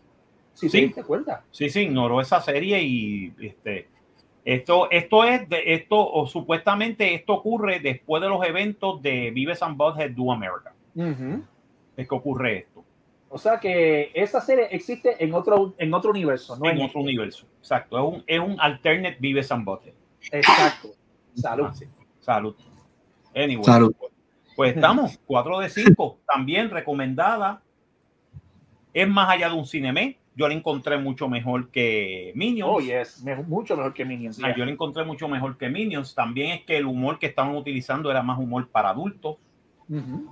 Eh, This is a movie more for the adults that were around the 90s en TV, cuando estábamos viendo Liquid Television, ¿sabes? Cuando Cuando Empezaron- estábamos viendo Jackass. estábamos viendo Jackass, las series de las series de, de, de Real World, que fueron los primeros, las primeras series de reality TV. Este, y salió Liquid Television, que salió Vives and Butthead, salió Ion Flux, este, ¿sabes? Todas esas series y eran las series este, experimentales de animación Sí, que, salió de Max. ¿Te acuerdas de Max? de, De Max, Max. De Max salió de allí, tú sabes. Wow. Tenían, tenían, tenía, tenía sus cosas, tú sabes. Y ese MTV, ese fue el MTV post, post 80s. Ah, ese- Y fíjate, un comentario que se hizo ahorita de cómo la animas, a veces tratan de hacer películas live action de animación. Y On Flux, que salió de Liquid Television también. sí, Y la película action no fue. no, Ugh, la película No, fue man, mala. eso no- ¿qué es eso? ¿Qué es eso? ¿qué es eso? La película fue, la película fue mala. La película fue malísima. Eso fue hecha por un productor que nunca vio la serie, la serie animada. Porque la serie animada era una serie experimental. O sea, la serie animada era experimentación con este, que el animador mismo lo dijo, que eso era experimental con básicamente con surrealismo. Ujú. Es un surrealismo en, en un mundo este, distópico. ¿Cómo tú puedes explicar eso? ¿Cómo tú puedes bregar eso en live action? No, no se puede. No se puede. Es casi imposible. O sea, esto- y entonces querían poner los buenos y los malos. Ese era el chiste. A Ion Flux. Ajá. Ion Flux nunca tuvo buenos y malos. Exacto. Todos son tonalidades de gris. Todas, todos son tonalidades de gris, tú sabes. Y tú decías, ¿quién es la, la heroína? Ion Flux. No, ella no es la heroína. No. Es más, el personaje de ella no se llamaba Ion Flux. Ujú. El personaje de ella era otro nombre, pero le ponían The Agent, Pero nunca se supo el nombre. De hecho, tú quieres una película surrealista live action, Fifth Element. Exacto. ¿Cuál? Fifth Element. Fifth Element. Fifth Element es eso, ya. Pero Fifth Element a mí me, se me parece más a, la- a, la- a, la- a las historias de heavy metal. Sí. Sí. también, sí, es cierto. O sea, de- Pero no en tanto términos de. heavy de- metal en Estados Unidos, pero de verdad basadas en Metal Hurlant, que era, la, que era la, el, el cómic, el, el magazine francés. Sí, pero de verdad, en términos del surrealismo, la, el, Sí, el no, es, visual- es- es- es- sí, es bien Ion Flux. Fifth Element es bien Ion Flux en eso. Exacto. que es un mundo surrealista, es un mundo donde eh, la, la, la, este, el, eh, eh, la ciencia ficción se ha ido mucho más adelante de nuestra imaginación. Ujú. Entonces las cosas que vemos son surrealistas, como por ejemplo una ciudad de Nueva York que es gigantesca de, de billones de personas, Trillones de personas, porque eran miles de, de, de pisos hacia arriba y hacia abajo, y de repente, tú sabes, tú te vas a un, un- a un planeta que es un, que es un paraíso de playa, que se llama Floxon Paradise. Y todavía habían jockeys de radio. No, pero en la misma tierra, mencionaste, Nueva York, que tú no ves el suelo, No, tú Pero- ves el- pero tienes que ir al desierto a las pirámides. Yep. Ay, que ahí tú dices como que diablos y total, por lo menos aquí las pirámides están en tierra firme. En Nueva York eso tiene que ser. No, Diablo, no, que- ese, era, ese era el chiste, tú sabes. Y no, y, y que, y que lo cómico era que tenía elementos de todo, tú sabes, porque tenía elementos de elementos, este, este, ¿cómo te puedo decir? Este, elementos serios con elementos de comedia, tú sabes. Mm. Sí. Con elementos de comedia cuando el, el de repente el malo empieza a ahogarse y, y de momento ya me aparece un animalito. Más y el tipo, Mencionaste Fifth Element y digo, chacho, qué, qué pena que la lista es de 10 nada más. sí. Fifth Element, tú sabes. Oh, ahora, ahora que te. Yeah. Buen segue. Vamos, vamos, tremendo segue. segue. Buen segue, mano. Good segue, sir. Good segue. Good segue, sir. Well played, sir. Well played, sir. Well played. Vamos a las 10, este, oh my God, las 10 películas que tú tienes que ver antes de morir. Ahí. Vamos a Empezamos la lista. ¿Quién Vamos empieza? a empezar. ¿Empieza tú? Empiezo yo. Ok. Sí. La número 10 en mi lista de las películas que tú debes ver antes de morirte. No necesariamente son mis 10 favoritas. Mm. pero son películas que tienen un calado emocional. O sea, déjame explicar cómo, cómo yo hice esta lista. Es como que un calado emocional que si tú la ves, te va a impactar. Va a impactar tu vida de alguna manera. ¿Entiendes? Vas a ver, eh, la visión de tu vida va a ser un poco cambiada por estas películas. Eso es lo que yo me refiero cuando digo 10 películas que tú tienes que ver antes de morir. ¿Ok? Mm. Ok, la, mi- la, número, la número 10 mía, Fight Club, Oh, nice. dirigida por David Fincher y protagonizada por Brad Pitt y Edward Norton.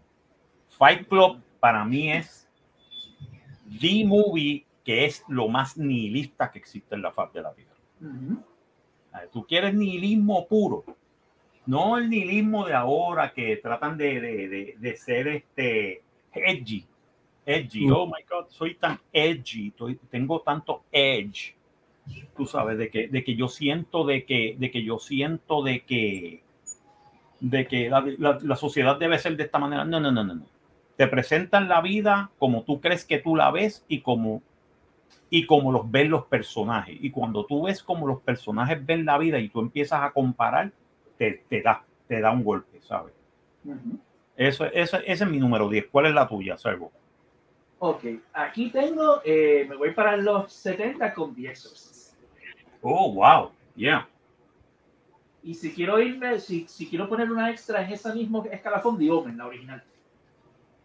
También setentosa, ¿Cuál? The Exorcist. ¿sí? Este, está The Exorcist y The Omen también es Ay, The Omen. Ok. En ese, en ese escalafón. En horror, sí, mano. Definitivamente. En horror. Ah, vale. Y Giancarlo. Pues fíjate, a mí se me, ¿sabes? Es que la lista se, igual que tú, ¿sabes? Es una lista, yo la hice la mía a base de películas que me dejaron pensar, ¿sabes? Ujú. Películas que después de que se acaba la película son estas que tú te sientas y tú tienes que decir, empezar a cuestionarte no solamente lo que tú ves en pantalla, sino lo que tú, es decir, la historia, cómo te, te agarró y en todo sentido. Y fíjate, a mí ahora mismo tengo que, en mi número 10 aquí puse Captain Blood con Errol Flynn de 1930. Wow. Y, nice. y a mí, no, mi- el listado mío van a haber un montón de películas que son de la década de los 30 y los 40. Pero, ¿por qué mencioné Captain Blood? Porque yo, yo recuerdo esta película, verla chamaquito, blanco y negro, y pues swashbuckling, un pirata, otros, pero a mí lo más que me impactó fue el personaje. Porque tú tomas el personaje del Dr. Blood, interpretado por Errol Flynn, un doctor que él, la, eh, haciéndole justicia a su juramento hipocrático, ayuda a, uno, a un pirata, ¿sabes? Que fue, a un rebelde, mejor dicho, que fue herido en combate, y por ayudarlo, él es sentenciado, eh, encarcelado y sentenciado a, ser, a servir de esclavo en una plantación en el Caribe. Y tratado como un esclavo, pero sin embargo, tú sabes, estas películas que tú ves ahora modernas, donde tú ves que nuestro héroe pues se desmoraliza y pierde, o sea, como que pierde su gallardía, su, su coraje. No, y eso es lo que me, encan- me encanta de la película, que tú ves este personaje que él dice, no, yo no voy a dejar de ser quien yo soy. Ujú. Y por Yeah. lo azotaron y buscaron que él, entonces cuando tú ves que él se levanta y todo eso, entonces de, de doctor se acaba convirtiendo en un pirata. Y todavía con ese mismo coraje que, ¿cómo diría? Este tipo de película que pues, y lo siento pues, ah, que se ofenda, que se ofenda, o sea, it's a man's, a, a man's man, tú sabes, que esta película que te enseña de que, mira, mano, tú no tienes que pedir perdón si tú estás haciendo las cosas bien. Aunque te digan que, la, que es la sociedad como que no, pero la sociedad te va a ver con estos ojos. Y no me importa, si esto está mal, está mal y hasta la muerte. Tener películas que tú tengas con esos personajes que te los sigues arrastrando. Sí, que es un- eh, acuérdate que se- eh, así era que se criaba la generación en aquel, en aquel entonces. Lo-. Es- se criaba que lo tuyo, tú, si tú eres un hombre, lo tuyo es tu palabra y, y lo tuyo es tu integridad. Y tú no eras nada sin esas dos cosas. Exacto. Exacto, sí, sí. Ok, vamos para la 9. Ok, Bueno. dale tú. Ok, Ujú. yo le doy. La número 9, para mí, la número 9, eh, lo tengo que decir, es 2001 Odisea en el espacio. Oh, no. 2001 A Space Odyssey, eh, dirigida por Stanley Kubrick. Y Nice. protagonista. O sea, eh, y protagonizada por Kurt Julia. Esa Nice. película yo la vi en 1969. Yo era chiquito. Yo me quedé, pero no entendí el mensaje. La tuve que ver 10 años después para entender el mensaje. Ujú. O sea, porque cuando la vi cuando pequeño, yo tenía 8 años en 1969. Yo lo que vi eran las naves. Yo era bien fanático de la ciencia ficción. Pero cuando la vi 15, 10 años después, que ya yo tenía, o sea, ya yo tenía este, 18 años, entendí el mensaje de... Y todavía la veo y todavía le encuentro más a esa película. Sí. Porque esa película no envejece. No sé No, cómo, sí, cómo lo hizo Stanley Kubrick con la tecnología de 1968. Tú ves esa película ahora mismo y es como si lo hubieran filmado hace dos semanas. Sí, no envejece. No envejece. El, el, el film stock que él utilizó, la fotografía, la iluminación, los modelos, porque esas son maquetas, eso no son este, este, eh, modelos de computadora. Eso eran maquetas. Y como él hizo todo eso y sin embargo se ve todavía real,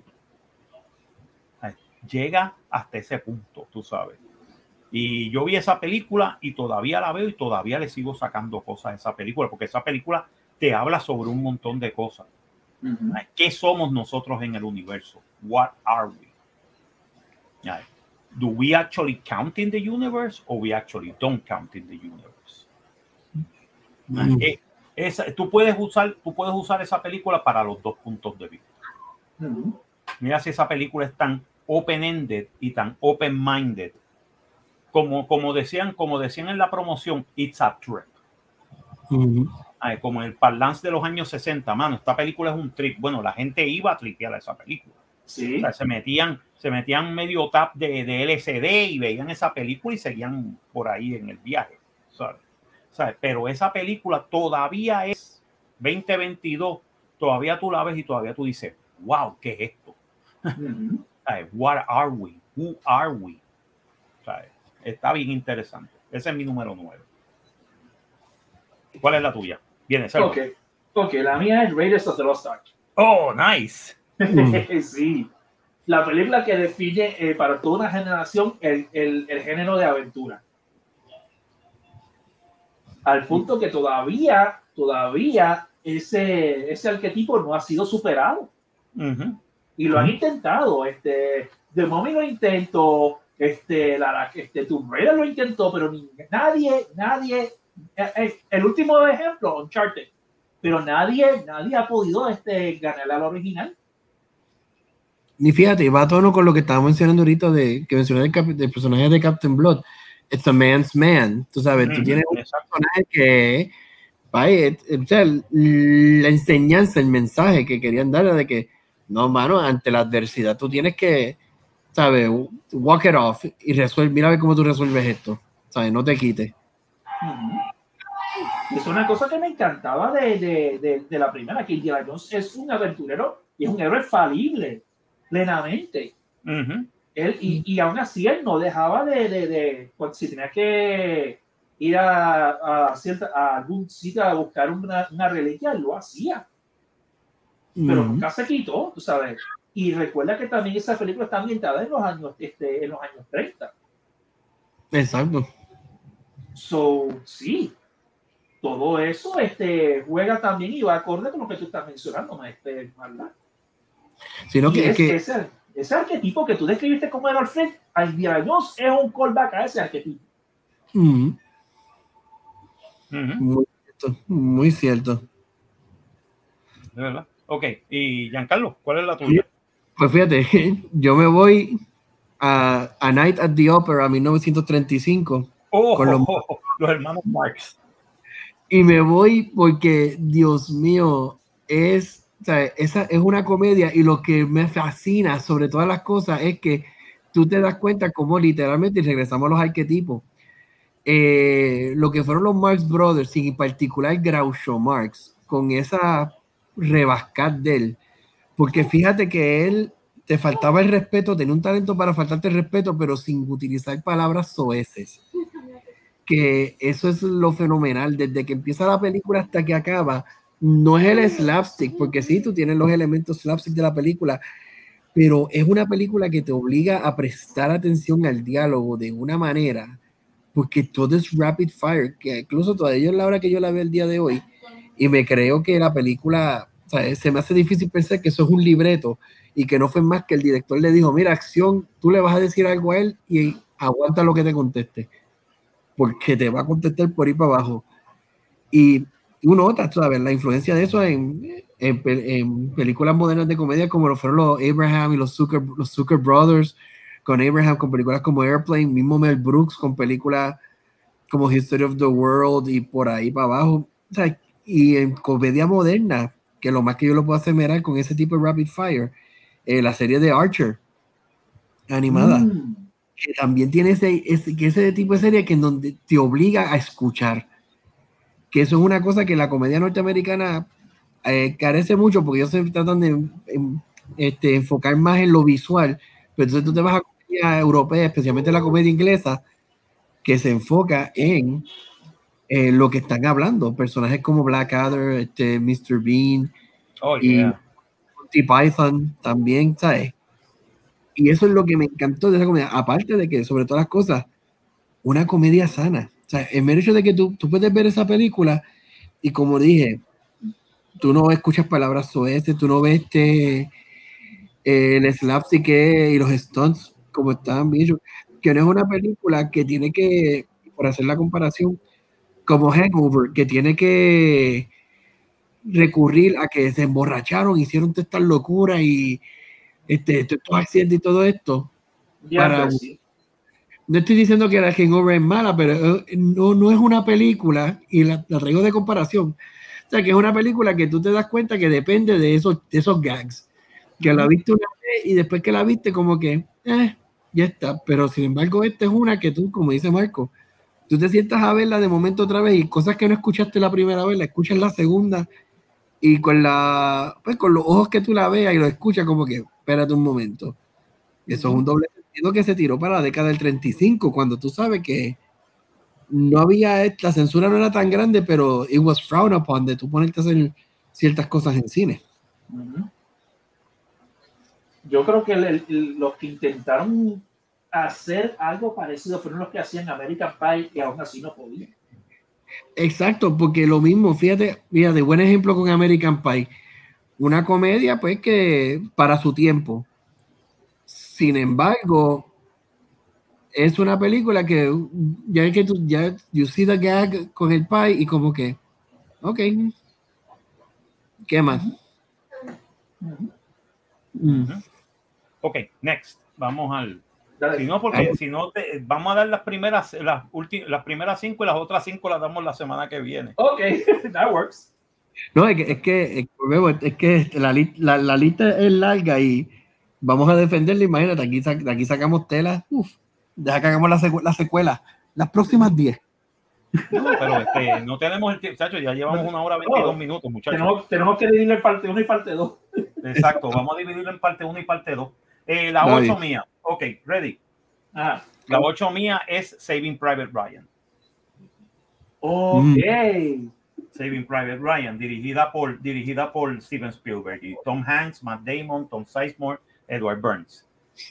Para mí, ok, te, te voy a decir una cosa. Ajá. Digo, tenemos este, películas espectaculares de guerra. Tenemos Waterloo, tenemos este, este tenemos este Zulu, eh, tienes este The Longest Day, eh, tienes The Battle of Britain, tienes, ¿sabes? ¿Cuántas? Tienes Das Boot, tienes un montón, pero para mí, Saving, Private Ryan encompasa todo eso, lo encompasa en una historia de un micro, porque es una, una, un pelotón de siete hombres tratando de buscar a uno para salvarlo, en el medio de una de las guerras más destructivas de la raza humana aparte de eso, aparte de eso, los primeros 20 minutos de esta película, después de eso tú no vas a ver películas de guerra de la misma manera.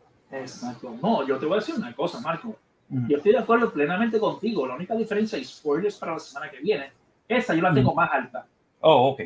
Chévere. Ok. No, pero eh, recuérdate que la tengo por, por diferentes categorías y No, yo también, Pero- yo también. Lo que sigo pasa es que diciendo, es una de, las 10, una de las 10 películas que tú tienes que ver antes de I morir. know, pero por eso mismo, esa, esa en particular conectó con- conmigo a un nivel tan personal. Sí, a un nivel diferente. Sí, no, no. es- diferente, y por eso es que la tengo más, a la- más arriba. Mm. No, no, y, y me gusta porque, te lo digo, los primeros 20 minutos, después de eso, ninguna película de la Segunda Guerra Mundial ha sido igual. Bueno, tuvimos que esperar a ver Band of Brothers para ver algo, a, a ver algo al, al mismo nivel. No, no, es que ese, ese es el chiste. Band of Brothers es producida por Tom Hanks, ¿sabes? Y es utilizando la misma tecnología, ¿sabes? Y, es, y, y él no podía irse a una escena, ¿sabes? Cuando tú ves The Longest Day y tú ves la escena de Normandía, de, del asalto a Omaha Beach, en, en Longest Day, te das cuenta que es fake. Te das cuenta que es fake. Porque la gente de repente, ah, me dispararon, no hay sangre, no hay. Y caigo muerto. Chévere. Ok, nice. Eso en los años 60 se veía bien cool porque estaba haciendo un reenactment de eso. Pero cuando tú ves esta película, tú ves Saving Private Ryan y tú ves que a la gente la vuelan en canto. Tú ves la sangre, ves guts, ves esto. Esto es lo que es una freaking guerra.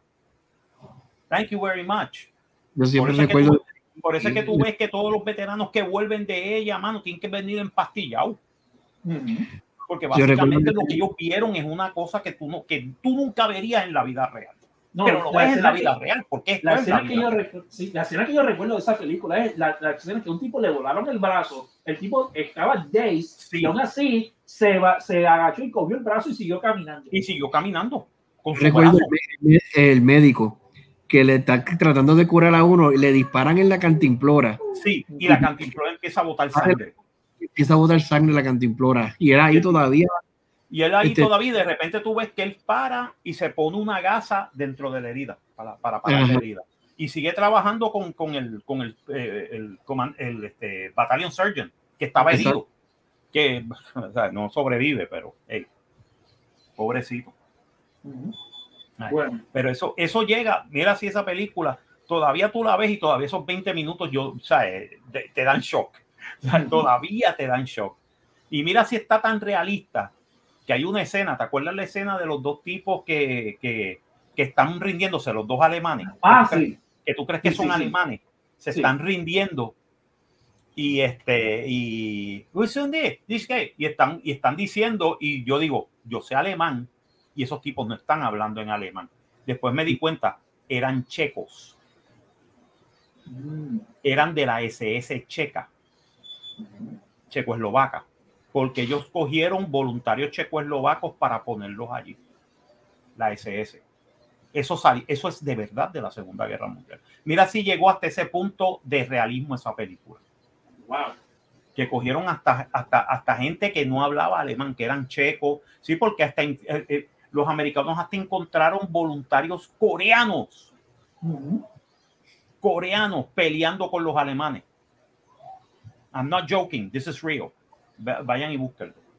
Ah, pero esa película yo sigo diciendo, la número 8 de, las de las películas que tú tienes que ver antes de morir. Vamos para la Mm. próxima. Ok, la mía, Batman Begins. Oh, nice. No cogí The Dark Knight por una simple y sencilla razón.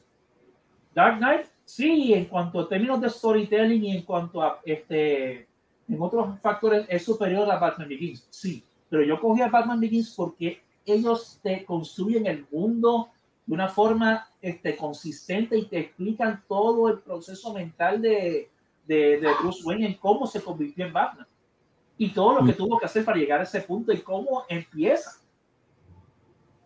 ¿Me entiendes? Todo, todo Mm. como, tú ves como todo, si ustedes vieron Batman Year, si ustedes leyeron Batman Year One, imagínense eso con el estilo, con el estilo que visual de este Christopher Nolan aquí. A mí me encantó esa, esa, para mí, yo la, por eso nada más es que yo la tengo un poquito por encima de, de Dark Knight. Por eso, por, porque por fin te dan un, un, un, un- te, hace, te explican bien y de forma real y consistente por qué Bruce Wayne es como es.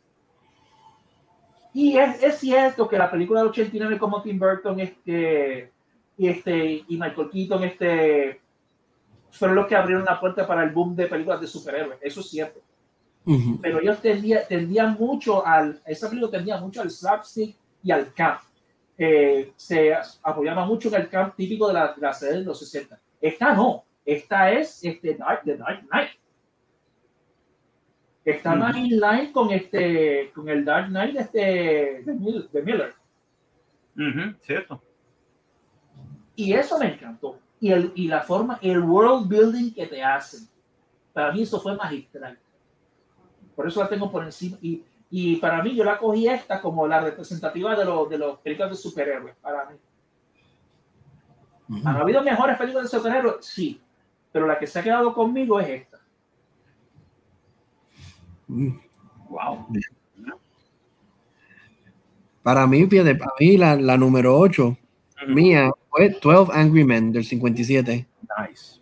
Nice. Y es que, de una vez más, yo, es que yo me voy mucho por el, la actuación, pero es lo que representa la historia. Y la, entonces, tú tienes esta historia en donde es el juicio de un muchacho que cometió un crimen, mató a su, a su padre, pero sin embargo, tú no ves el juicio como tal, tú lo que estás viendo estos 12 hombres que entran en una habitación un día sumamente caluroso y cómo ellos empiezan eh, la conversación, la dinámica entre los 12, 12 personalidades completamente diferentes que tienen en sus manos el destino de este muchacho. Y a mí lo que me fascina de la película es que es en esas habitación. Mientras tú tienes películas que tú tienes los personajes y desarrollas el personaje eh, para adelante y para atrás viajando a diferentes lugares. Aquí tú tienes 12 hombres encerrados en un cuartito y la actuación y el drama. Y entonces tú como audiencia, que es lo más que me gusta, porque tú como audiencia llegas a un punto en donde tú eres ese jurado, ese número 13 del jurado, que tú, ese alterno que estás ahí sentado escuchándolo todo y diciendo, diablo, espérate, ¿verdad? Me, me palantaste lo- la duda razonable. Y a nivel, el impacto de la película que ha tenido en términos eh, de judiciales y en términos también de, de las personas que habían estudiado este, justicia criminal, que en muchos casos dicen, no, esta película no es representativa de lo que es seleccionar un jurado o un juicio por jurado. Sin embargo, para que te estén diciendo eso en las escuelas de leyes, te demuestra de que, que está bien, quizás tienes toda la razón, pero el proceso nada más de que tú tienes que sentarte a cuestionar todo y llevarlo todo más allá de la duda razonable, sin mencionar la actuación y todas las cosas que desenmascara, me pone esta película ahí rápido en el número 8. Wow. Wow, no había caído en cuenta en eso. Wow. Y, te deja, y como dije, te deja pensar, después que se acaba la película y tú como te sientas y se te queda trabajando eso y después tú acabas aplicando lo mismo a cuanta película tú veas o hasta series. Yo a veces me pongo a ver estas series de Law and Order o series de Sherlock Holmes y todo eso y lo mismo yo digo, espérate. Pero entonces vamos a buscarle esa quinta, esa quinta pata al gato, a ver si es verdad. Porque yo estoy viendo de forma objetiva o lo estoy viendo con ojos viciados basados en mis experiencias con situaciones similares. Esto es una película que te obliga a ser objetivo. Wow. Nice. Love it. love it. Love it. Ok. Voy con la séptima mía. Ok. Ok. La séptima que yo te diría, no te vayas de este planeta sin verla. The Usual Suspects. Mm. de 1995. Brian Singer, protagonizada por Kevin Spacey, Kevin Spacey, Gabriel Byrne, Chas Palmenter y Stephen Baldwin. Mano, tú quieres una película de suspense, de misterio y que tiene uno de los mejores twists de la historia. Mírate esa película. ¿Ok? Ahí. Mm. No voy a decir spoilers porque hay gente que todavía no la ha visto, increíble pero cierto. Sí. Esa película salió hace casi 25 años, Go and See It. No, pero Eh, quizás tenemos una generación moderna que, miren, si no la han visto, Si no la han visto y quieren verla, por favor véanla, porque de verdad es una película que tú dices, wow, y que estoy viendo y que tú crees que empieza de una manera y después termina de otra y tú dices, oh my God, y en el mismo mes, ¿sabes? Y cuando tú que crees que está terminando de una manera, te hace un double twist y tú te quedas, my God, what the Wow. wow, tú sabes, es, es una película que, eh, ¿cómo te puedo decir? ¿Por qué la escogí? Porque, como, como dijiste en 12 Angry Men, ¿entiendes? Eh, ¿Cómo te convencen? ¿Cómo te dan la duda razonable? Aquí es cómo lo que tú crees que es, no es. Mm. Cómo, cómo la realidad puede cambiar de un momento a otro. Y es cuando menos tú te lo esperas. Ahí, para mí esa película tiene ese elemento. Todavía ese elemento, aun cuando yo sé el final, yo puedo ver esa película y disfrutármela. Wow. Yo ver esa película y sé el final, la he visto Mm. 40 veces, la veo 41 veces y me sigue gustando. Wow. Ese es mi número 7. Wow. Te fuiste, wow, te fuiste bien alto, mano. Usual Suspects. Y te digo, no es porque sea mejor ni peor, es que yo dije, déjame coger de diferentes elementos y cuál yo creo que sea que tú tienes que ver. Pues yo hice lo mismo para la número para la número 7 mía. En esta yo me fui con westerns. Ok. Mm. eh, tengo aquí un empate entre Django Unchained y True Grit. ¿Te acuerdas de True Grit? Oh, sí. Sí, sí. Sí, sí. Pues como no pude coger, no, no pude coger cuál de las dos, las tuve que poner en el slot. Django Mm. Unchained y True Grit. Wow. No, no. Django Unchained, yo sé por qué. eh, Y está Exacto, bien, eh, y sí. está- me encanta. Sí. Pero el, el remake que hicieron de True Grit no se queda atrás. No, no, el es remake que está está- bien hecho. Lo que pasa es que está underrated y la gente no se da cuenta. Pero esa película para westerns tiene cosas que tú te quedas, wow, te quedas boquiabierto. Y esa fue la, de- y esa fue la que yo pen- pensé rápido para westerns. Esas dos. Yo pude haber, me pude ir, haber ido Safe, pude haber cogido Magnificent Seven, pude haber cogido este The Good, The Bad and The Ugly, cualquiera de esas Sí, clásicas de Westerns, pero para, pero realmente ninguna de esas, aunque tú no lo creas, ninguna de esas me llaman, me llegan a, a- a- a- a- me, me dan, me llegan al corazón como esas dos. Mm. Fíjate, a mí, ya dijiste western, y a mí, yo no tengo ninguna western, en, por lo menos en las primeras 10, pero las que sí que tengo para ahí, Shane, McClintock, eh, fíjate, mencionaste Magnificent Seven, que es verdad que son, que es un género que casi siempre se olvida a uno, pero True Grit, diablo. Si tuviera que, si ahora mismo, si tuvieras que elegir entre las dos, ¿cuál tú crees cuál pesa más? Te voy a ser honesto, entre las dos, para mí Ajá. pasa más True Grit. Porque hasta hace cosas que hasta cierto punto van en contra del grano de lo que es el arquetipo de la película del oeste. Mm. Por eso nada más es que yo, yo la pondría un, un, un pelito por encima de Django Unchained. Aunque Django Unchained ya es tremenda película, vamos a ver. Las cosas que te dice sobre la cultura este sureña, sobre todo. Chacho. Eso hay que decirle a usted y tenga. Y ver a Samuel L. Jackson actual. no, hay- no hay quien le, no, no hay quien le ponga un, pa- un pie al frente a Samuel L. Jackson en el papel que hace Django Unchained. Pero, pero mi hermano, para mí, Grit le gana por un pelo. Eso está bueno. Fíjate, a mí la número, la número 7 mía va tiene algo similar con algo que mencionó Marcos de Usual Suspect, y es que es una película que yo he visto tantas veces y ya yo sé, la, conozco la película de principio a fin, sin embargo, el final siempre me la... El final, sabiendo cuál es el final de la película, no lo quiero traer, no lo voy a traer para no haya spoiler, pero el final de la película me obliga, dependiendo cuándo yo la vea, para que tú veas el impacto que tiene esta película, porque esta película va a depender del momento en que tú la veas. Entiéndase momento en tiempo, en el año o el mes que tú la veas, como emocionalmente tú la veas, el final te lo va a cambiar por completo. Y es The Time Machine de 1960. Mm, ok. La película, la premisa, el mismo título te delata rápido lo que es la película. Es una máquina del tiempo, maravilloso. Y la película, a pesar de que es de la década de los 60, cuando tú te sientas a verla, es una película que yo he utilizado en mis clases con mis estudiantes.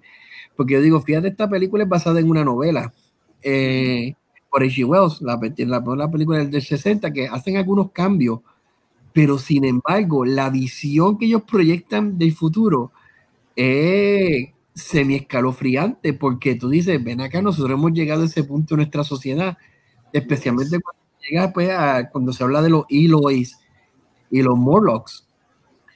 Pero es, y no lo que la película te presenta al final, que como mencionamos en este tema, películas que tú, después de verla, tú te quedes con eso en la mente y que inspiren el debate es lo que la película te pone al final, esos últimos 30 segundos de la película, que tú te quedas como que, diablo, mano, y no importa, y por eso es que digo, va a depender del momento en que tú la veas, que tú, que tú vas a decir como que, wow, en aquel, yo recuerdo cuando yo era joven, yo pensaba así, ahora que tengo esta edad, pienso de esta forma, o ahora que estoy viendo estos tiempos, pienso de esta otra manera.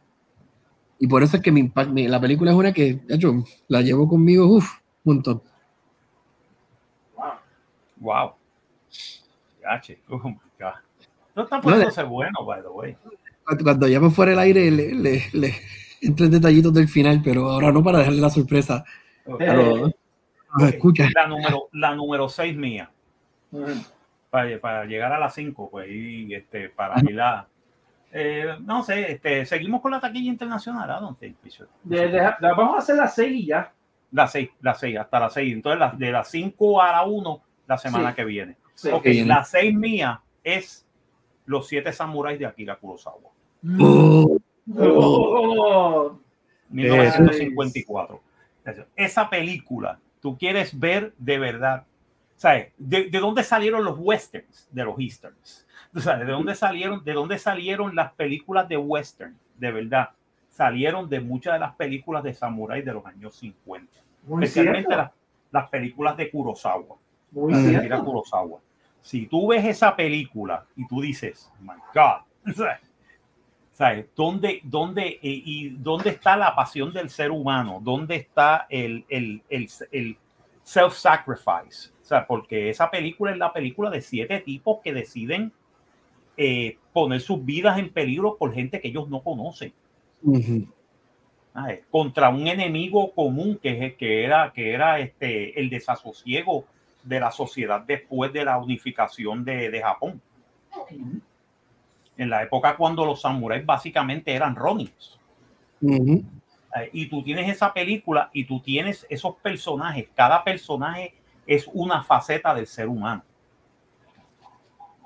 Está el, el- el que es un, el que es el tipo que es, que es el noble, sacrificado. O sea, está el tipo, está el chamaco que quiere aprender, está el de esto, y está el, el, el, guerrero que es un, que básicamente el tipo es un, es un, este, ¿cómo te puedo decir? Es un tipo común, que es el que hace Toshiro Mifune, que para mí es uno de los mejores personajes de esa película. Y cuando tú ves esa película y tú te quedas, wow, todavía es 1954, ¿sabes? Todavía esa película y esa película y esa película formó un género, by the way, en el western. Formó un género en el western. Y ya el western existía, pero cuando empezaron a ver los de estos de Hollywood, empezaron a ver las películas que estaba sacando Japón, que estaba sacando España, que estaba sacando Italia, con los spaghetti western, que eran hasta mejores westerns que los americanos. Ahí se dieron cuenta, espérate, este, esta gente hace mejor western que nosotros. Con todo y que son samuráis, pero es lo mismo, son gunslingers. ¿sabes? Cambia eso a este, Magnificent Seven, que es la versión americana de esa película, y Sí. con todo y con eso, Magnificent Seven mantiene el espíritu de la original. Me parece que con, con pistola. En vez, en vez de katanas y aguinatas y todo esto, pistola. Una vers- Una versión más moderna que yo he visto de ellos es Seven Swords de China, Sí, de, de Suihawk. bien. Que chacho, que lo, lo mismo. O sea, los elementos, los, las siete diferentes personalidades, siempre, siete arquetipos, por decir así. Los siete arquetipos del guerrero. Wow. Mm. Mira para No. allá. ¿Qué, qué tienes ahí, Servo? Ok, Ok. ¿Cuál es la seis tuya? Las seis no son una, son tres, pero se consideran una sola. La trilogía de Peter Jackson de Lord of the Rings. Oh, nice. Nice. Nice. Pero sí. Sí, todos se consideran, eh, sí, son tres películas, sí, pero son, se, puede, se consideran una sola película. Este, Peter Jackson definió lo que es el género de high fantasy para toda una generación. Hay que decir la verdad, el tipo volvió para atrás, volvió a traer, al, trajo al mundo moderno el, el género de high fantasy. Todos aquellos de nosotros que crecimos jugando Dungeons and Dragons, que, que, este, jugando roleplay en, este, eh, en, la, en las PC en aquel entonces, cuando vimos Lord of the Rings, sobre todo Mm. esa, esa, esa primera de, de Fellowship, No, ¿tú te acuerdas, Marco, que nosotros cuando fuimos a ver esa película, este, nos, mira, sacó un rol, este, sacó un 20 natural con la Sí, flecha. Sacho, eso fue, eso fue, bueno, eso fue un 20, vete para que, un 20 natural, hermano. Ese tipo tiene 18 en dexterity, olvídate. Con bonos, con bonos de, de con, con, con bonos. with bonuses. A mí eso fue en, ah, en Two Towers, esa batalla de Helm's Deep. Oh my God. Oh, sí. nice. Dios mío, todavía es la hora que yo Ahora, si nosotros tuviéramos que hacer un listado de las mejores batallas, diablo, país que sí. Y cuando tú la ves en el Extended Edition, dices, pero Dios Oh, mío, y esta carnicería, pero qué cosa brutal. Es que, y eso, di- di- di- dije Helm's Deep porque también, porque Moria no se queda atrás. Yo, yeah. Diablo. Sí, pero tú sientes este, tú sientes el peso de la, de la, de, de lo que está en juego en Helm's Deep. Que si esto Sí. pierde, todo esto, la, la humanidad muere ahí. Exacto. Tú sientes verdad. el peso de eso. Y después la batalla en, en- al final, tú sabes, en, en Minas Tirith, Ujú. Mm, ¿sabes? La que están afuera y dicen, esto tal vez el día de la raza humana, esto, but it's not today. mm. ¿Sabes? Y, el, y, el, y el de esto de los, de los, ¿sabes? Los, los- todos los caballeros, ¿sabes? Los caballeros de, de, de, de, de- Sí, De Knights of Rohan. de Knights of. Rohan, los caballeros del, del, del, del, del Tower, los caballeros del, del, del, del, del, del White Tree, ¿sabes? Mm. Todo, ¿sabes? Todos ellos unidos peleando contra un mismo enemigo común, tú sabes. Y perdóname, la escena que sale, que, que, que está Aragorn, que mira así, a- y están rodeados y están en, en la entrada de, de Mordor Mordor. y él mira y él mira a y él mira a Gandalf y le dice for Frodo Ah, y tú dices yes eso es un héroe A mí la escena que todavía al sol de hoy me, se me forma un taco en la garganta. Y aquí hablando, comentándolo ahora, todavía se me quiere formar un taco. Cuando Aragorn le dice a Frodo y a su acompañante, ustedes no se arrodillan. yeah you bow for ¿Verdad, no eh? one Exacto. sí, porque ellos se arrodillaron y él dice no my friends rise you bow for no one sí, porque ellos hicieron algo que que, que, que, wow. Y es una escena impa, a mí por lo menos como dije, se me fue taco pensando en la escena y es por lo que representa. Una vez más volvemos, es lo, impor- lo importante que es la imagen, lo importante que es tú narrar una historia y tú crear unos personajes que tú digas, wow, tú sabes, lo que estos muchachos, estos cuatro muchachos sacrificaron. Porque uno, ¿sabes? Pues, pers- quien no presta atención se puede olvidar de que, mira, mano, estos son cuatro muchachos, cuatro jóvenes campesinos que verdaderamente, literalmente salieron de su hogar. Ellos no saben lo que es la guerra. Ellos no sabían lo que era el mundo y se inmiscuyeron en esto. Y no, de hecho, no sé si han visto la película Tolkien, que es sobre la biografía de, de Tolkien, y hay ciertos paralelos de la película, como que dice, fíjate, quizás estas son cosas que le pasaron a él en vida real. Bueno, acuérdate lo que, lo que tú mencionaste, Marco, de Christopher Lee, Ujú. Yeah. que él conoció a Tolkien. Sí, él conoce a Tolkien y actually Tolkien, recuérdate que Tolkien peleó en la Primera Guerra Mundial. Exacto. So he knew about the suffering and the dark times. Ujú. Ah, él lo vivió. Él vivió, él vivió esos momentos. O sea, él vivió los momentos de, de darkness y vivió los, los nuevos momentos en la Segunda Guerra Mundial, Ujú. porque él vivió las dos guerras. Ese es el chiste. Ya él estaba muy, ya él estaba mucho mayor para cuando la Segunda Guerra Mundial, como quiera, él hacía diferentes trabajos, creo que era para el departamento de, de- este, del, del Home Secretary. Pero con todo y con eso, tú sabes, él vivió, él decía, I know what the dark times are. Cuando hay una guerra, I know este, how este, nuestra complacencia de repente vemos como todo cambia. Ujú. Ahí, como todo el mundo eh, o muere o crece.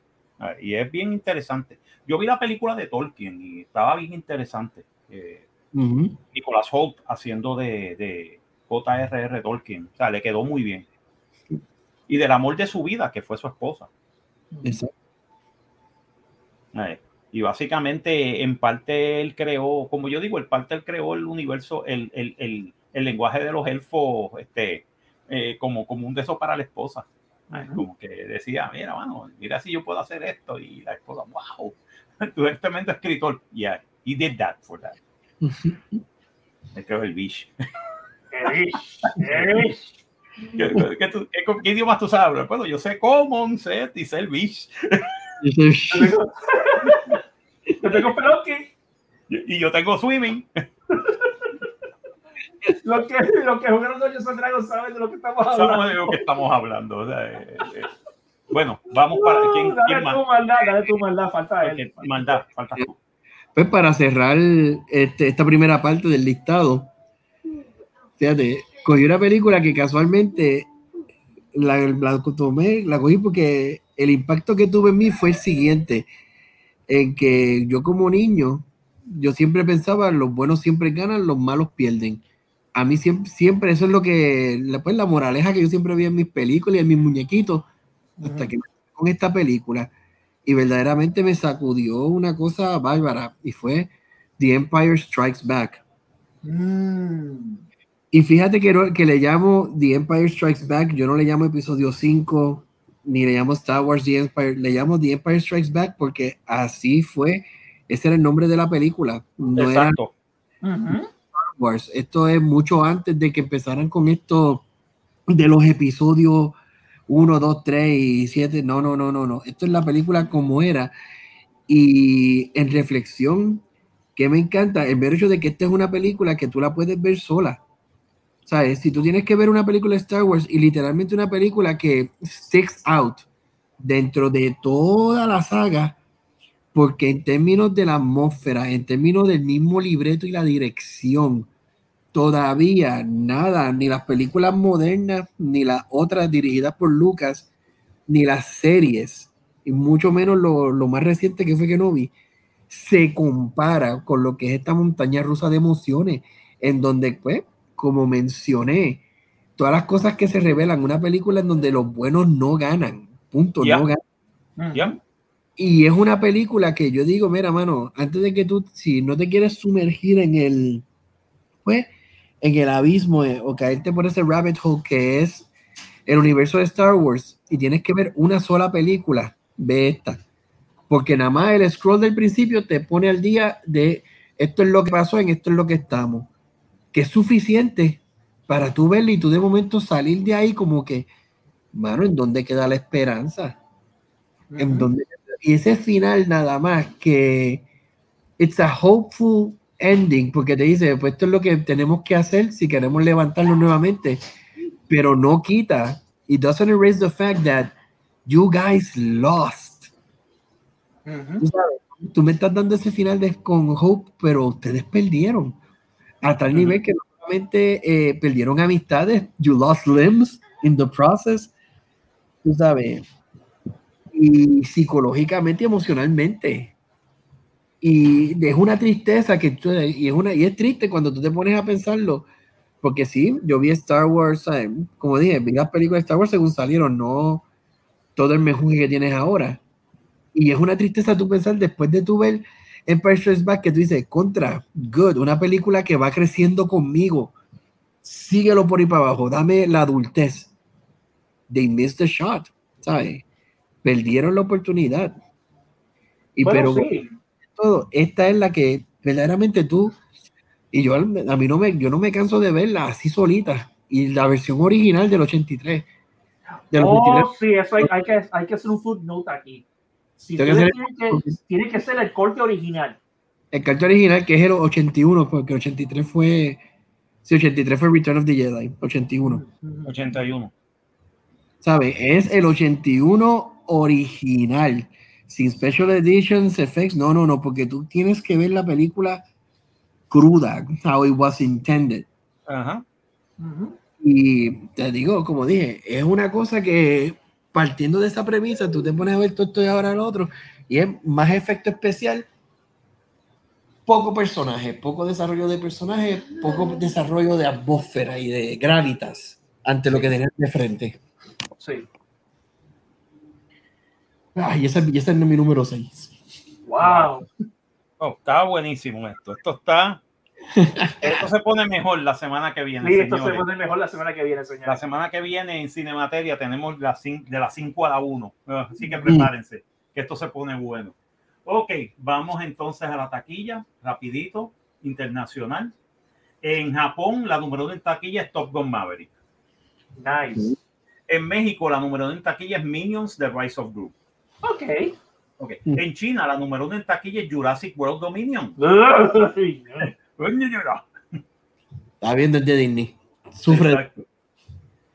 Exacto. En Alemania, la número uno en taquilla es Minions, The Rise of Gru. Ok. En Australia y en el Reino Unido, la número uno en taquilla es Top Gun Maverick. Ok. En, este, en Brasil, la número uno en taquilla es Minions, The Rise of Gru. Y en Francia, la número uno en taquilla es The Black Phone. Ah, hay que ver, esa hay que verla. Sí, hay que verla. The Black hay Phone. que verla. Ok. Black Phone, hay que verla. En Sur Corea, la número uno en taquilla es Top Gun Maverick.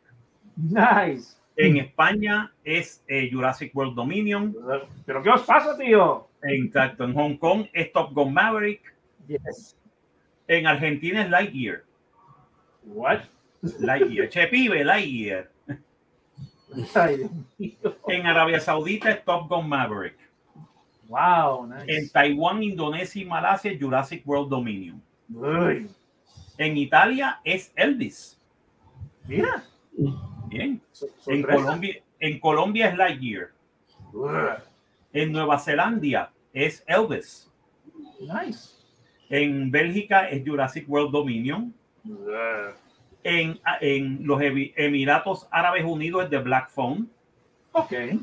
Sí. En, Filipi- en Filipinas y en Singapur es Jurassic World Dominion.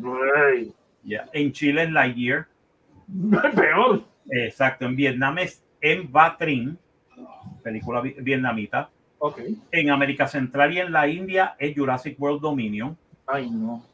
En Sudáfrica es Top Gun Maverick. Nice. En Tailandia es Jurassic World Dominion. En Suiza y Polonia es Elvis. Mira, nice. Ya. Mm. En Austria Jurassic World Dominion. Uy, Portugal Top Gun Maverick. Nice.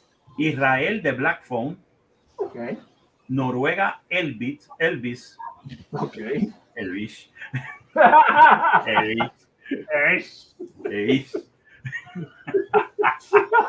en Dinamarca, en Dinamarca, Le- Líbano y Hungría Jurassic World Dominion. Ay, no. En la República Checa es president, eh, presidentka. Ok. En Netherlands es Lightyear. En Holanda. En Suecia, eh, en Suecia, en Egipto y en Turquía es Jurassic World Dominion. Ay, no.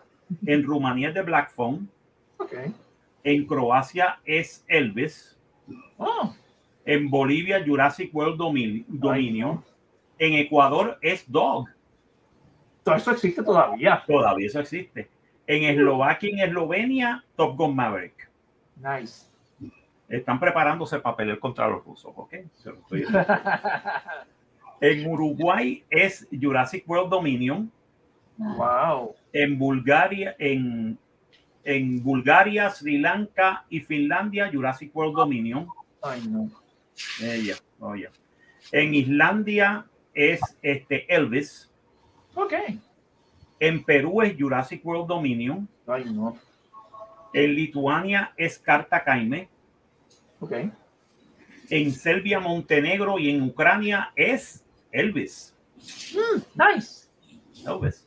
En Mongolia, eh, en Mongolia, Estonia es Jurassic World Dominion. Uy. En este, Venezuela es Dog. Diantre.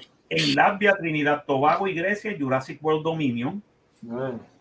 Y en Paraguay es Dog. Ya los dos sigue en Sudamérica. Sí, ¿no? Exacto. Y la número uno en taquilla en Estados Unidos en esta semana es Minions, The Rise of Gru. Ok. Could be worse. It could be worse. It could be worse. Y la segunda, y la segunda que le sigue cerquita es Top Gun Maverick. Wow. Están ahí pegaditas. Y con esto terminamos esta versión extra larga de Cinemateria. Prepárense porque la semana que viene es otra extra larga también, ¿ok? O sea, eh, nada, gracias Super Servo, gracias ¿Cómo de no? nuevo. ¿Cómo Alberto, no? thank you very ¿Cómo much, sir. Thank I you, really sir. appreciate it. Thank it was you, fun. sir. We had fun. Yes, it was. Yeah, we had one. We had fun. Y a la maldad. Giancarlo. Gracias. No, un placer nuevamente. Disculpen la demora, pero la maldad No, no. No, no hay, no hay problema, no hay problema, chacho, al contrario. Estamos felices de que tú estés aquí. Oh, yes. La verdad, No, y a mí me encanta la- que tú estés aquí porque a mí me encanta que tú estés aquí porque tú tienes una, tú contribuyes con unos puntos que muchas veces a, a Marco y a mí se nos escapan. Yeah. Y, mano, y definitivamente, mano, especialmente en, en las 10 películas antes de morir.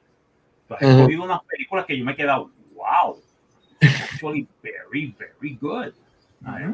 Son películas que a mí se me habían olvidado o que yo no había visto, pero then again, son películas que las películas de estas 10 películas antes de morir también las estamos buscando como en sentido de que cómo nos ha afectado a nosotros. Ex- que, sí, como dije, estas son- eh, yo diría que estas son las 10 películas antes de morir, parte 1. Ujú. podemos, podemos eventualmente sacarle, y y aquí volvemos con la parte 2, porque al final, del, al final del día, de hecho, yo sé que yo había visto una lista, las, peli- las 100 películas que uno antes de morir, pero mira, nosotros lo llevamos de 10 en 10. Exacto, exacto. Exacto. Después podemos decir 10 películas de guerra que tú tienes que ver antes de morir. Oye, Oh. sí. 10 películas de la mafia o de crimen que tú tienes que ver antes de morir. Oye, that's a good one. ¿ya? 10 películas de comedia que tú tienes que ver antes de morir.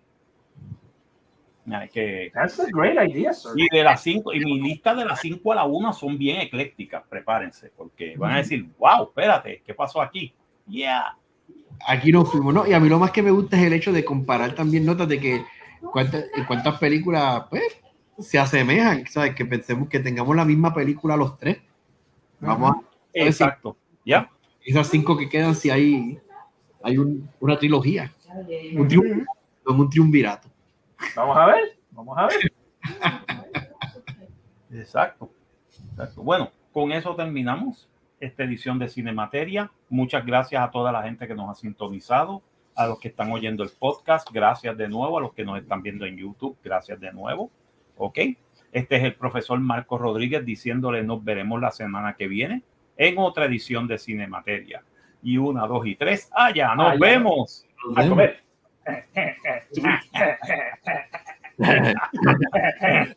Fire, fire, fire, fire, fire, fire.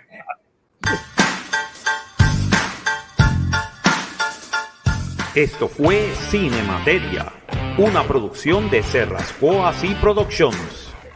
Nos vemos en el próximo episodio.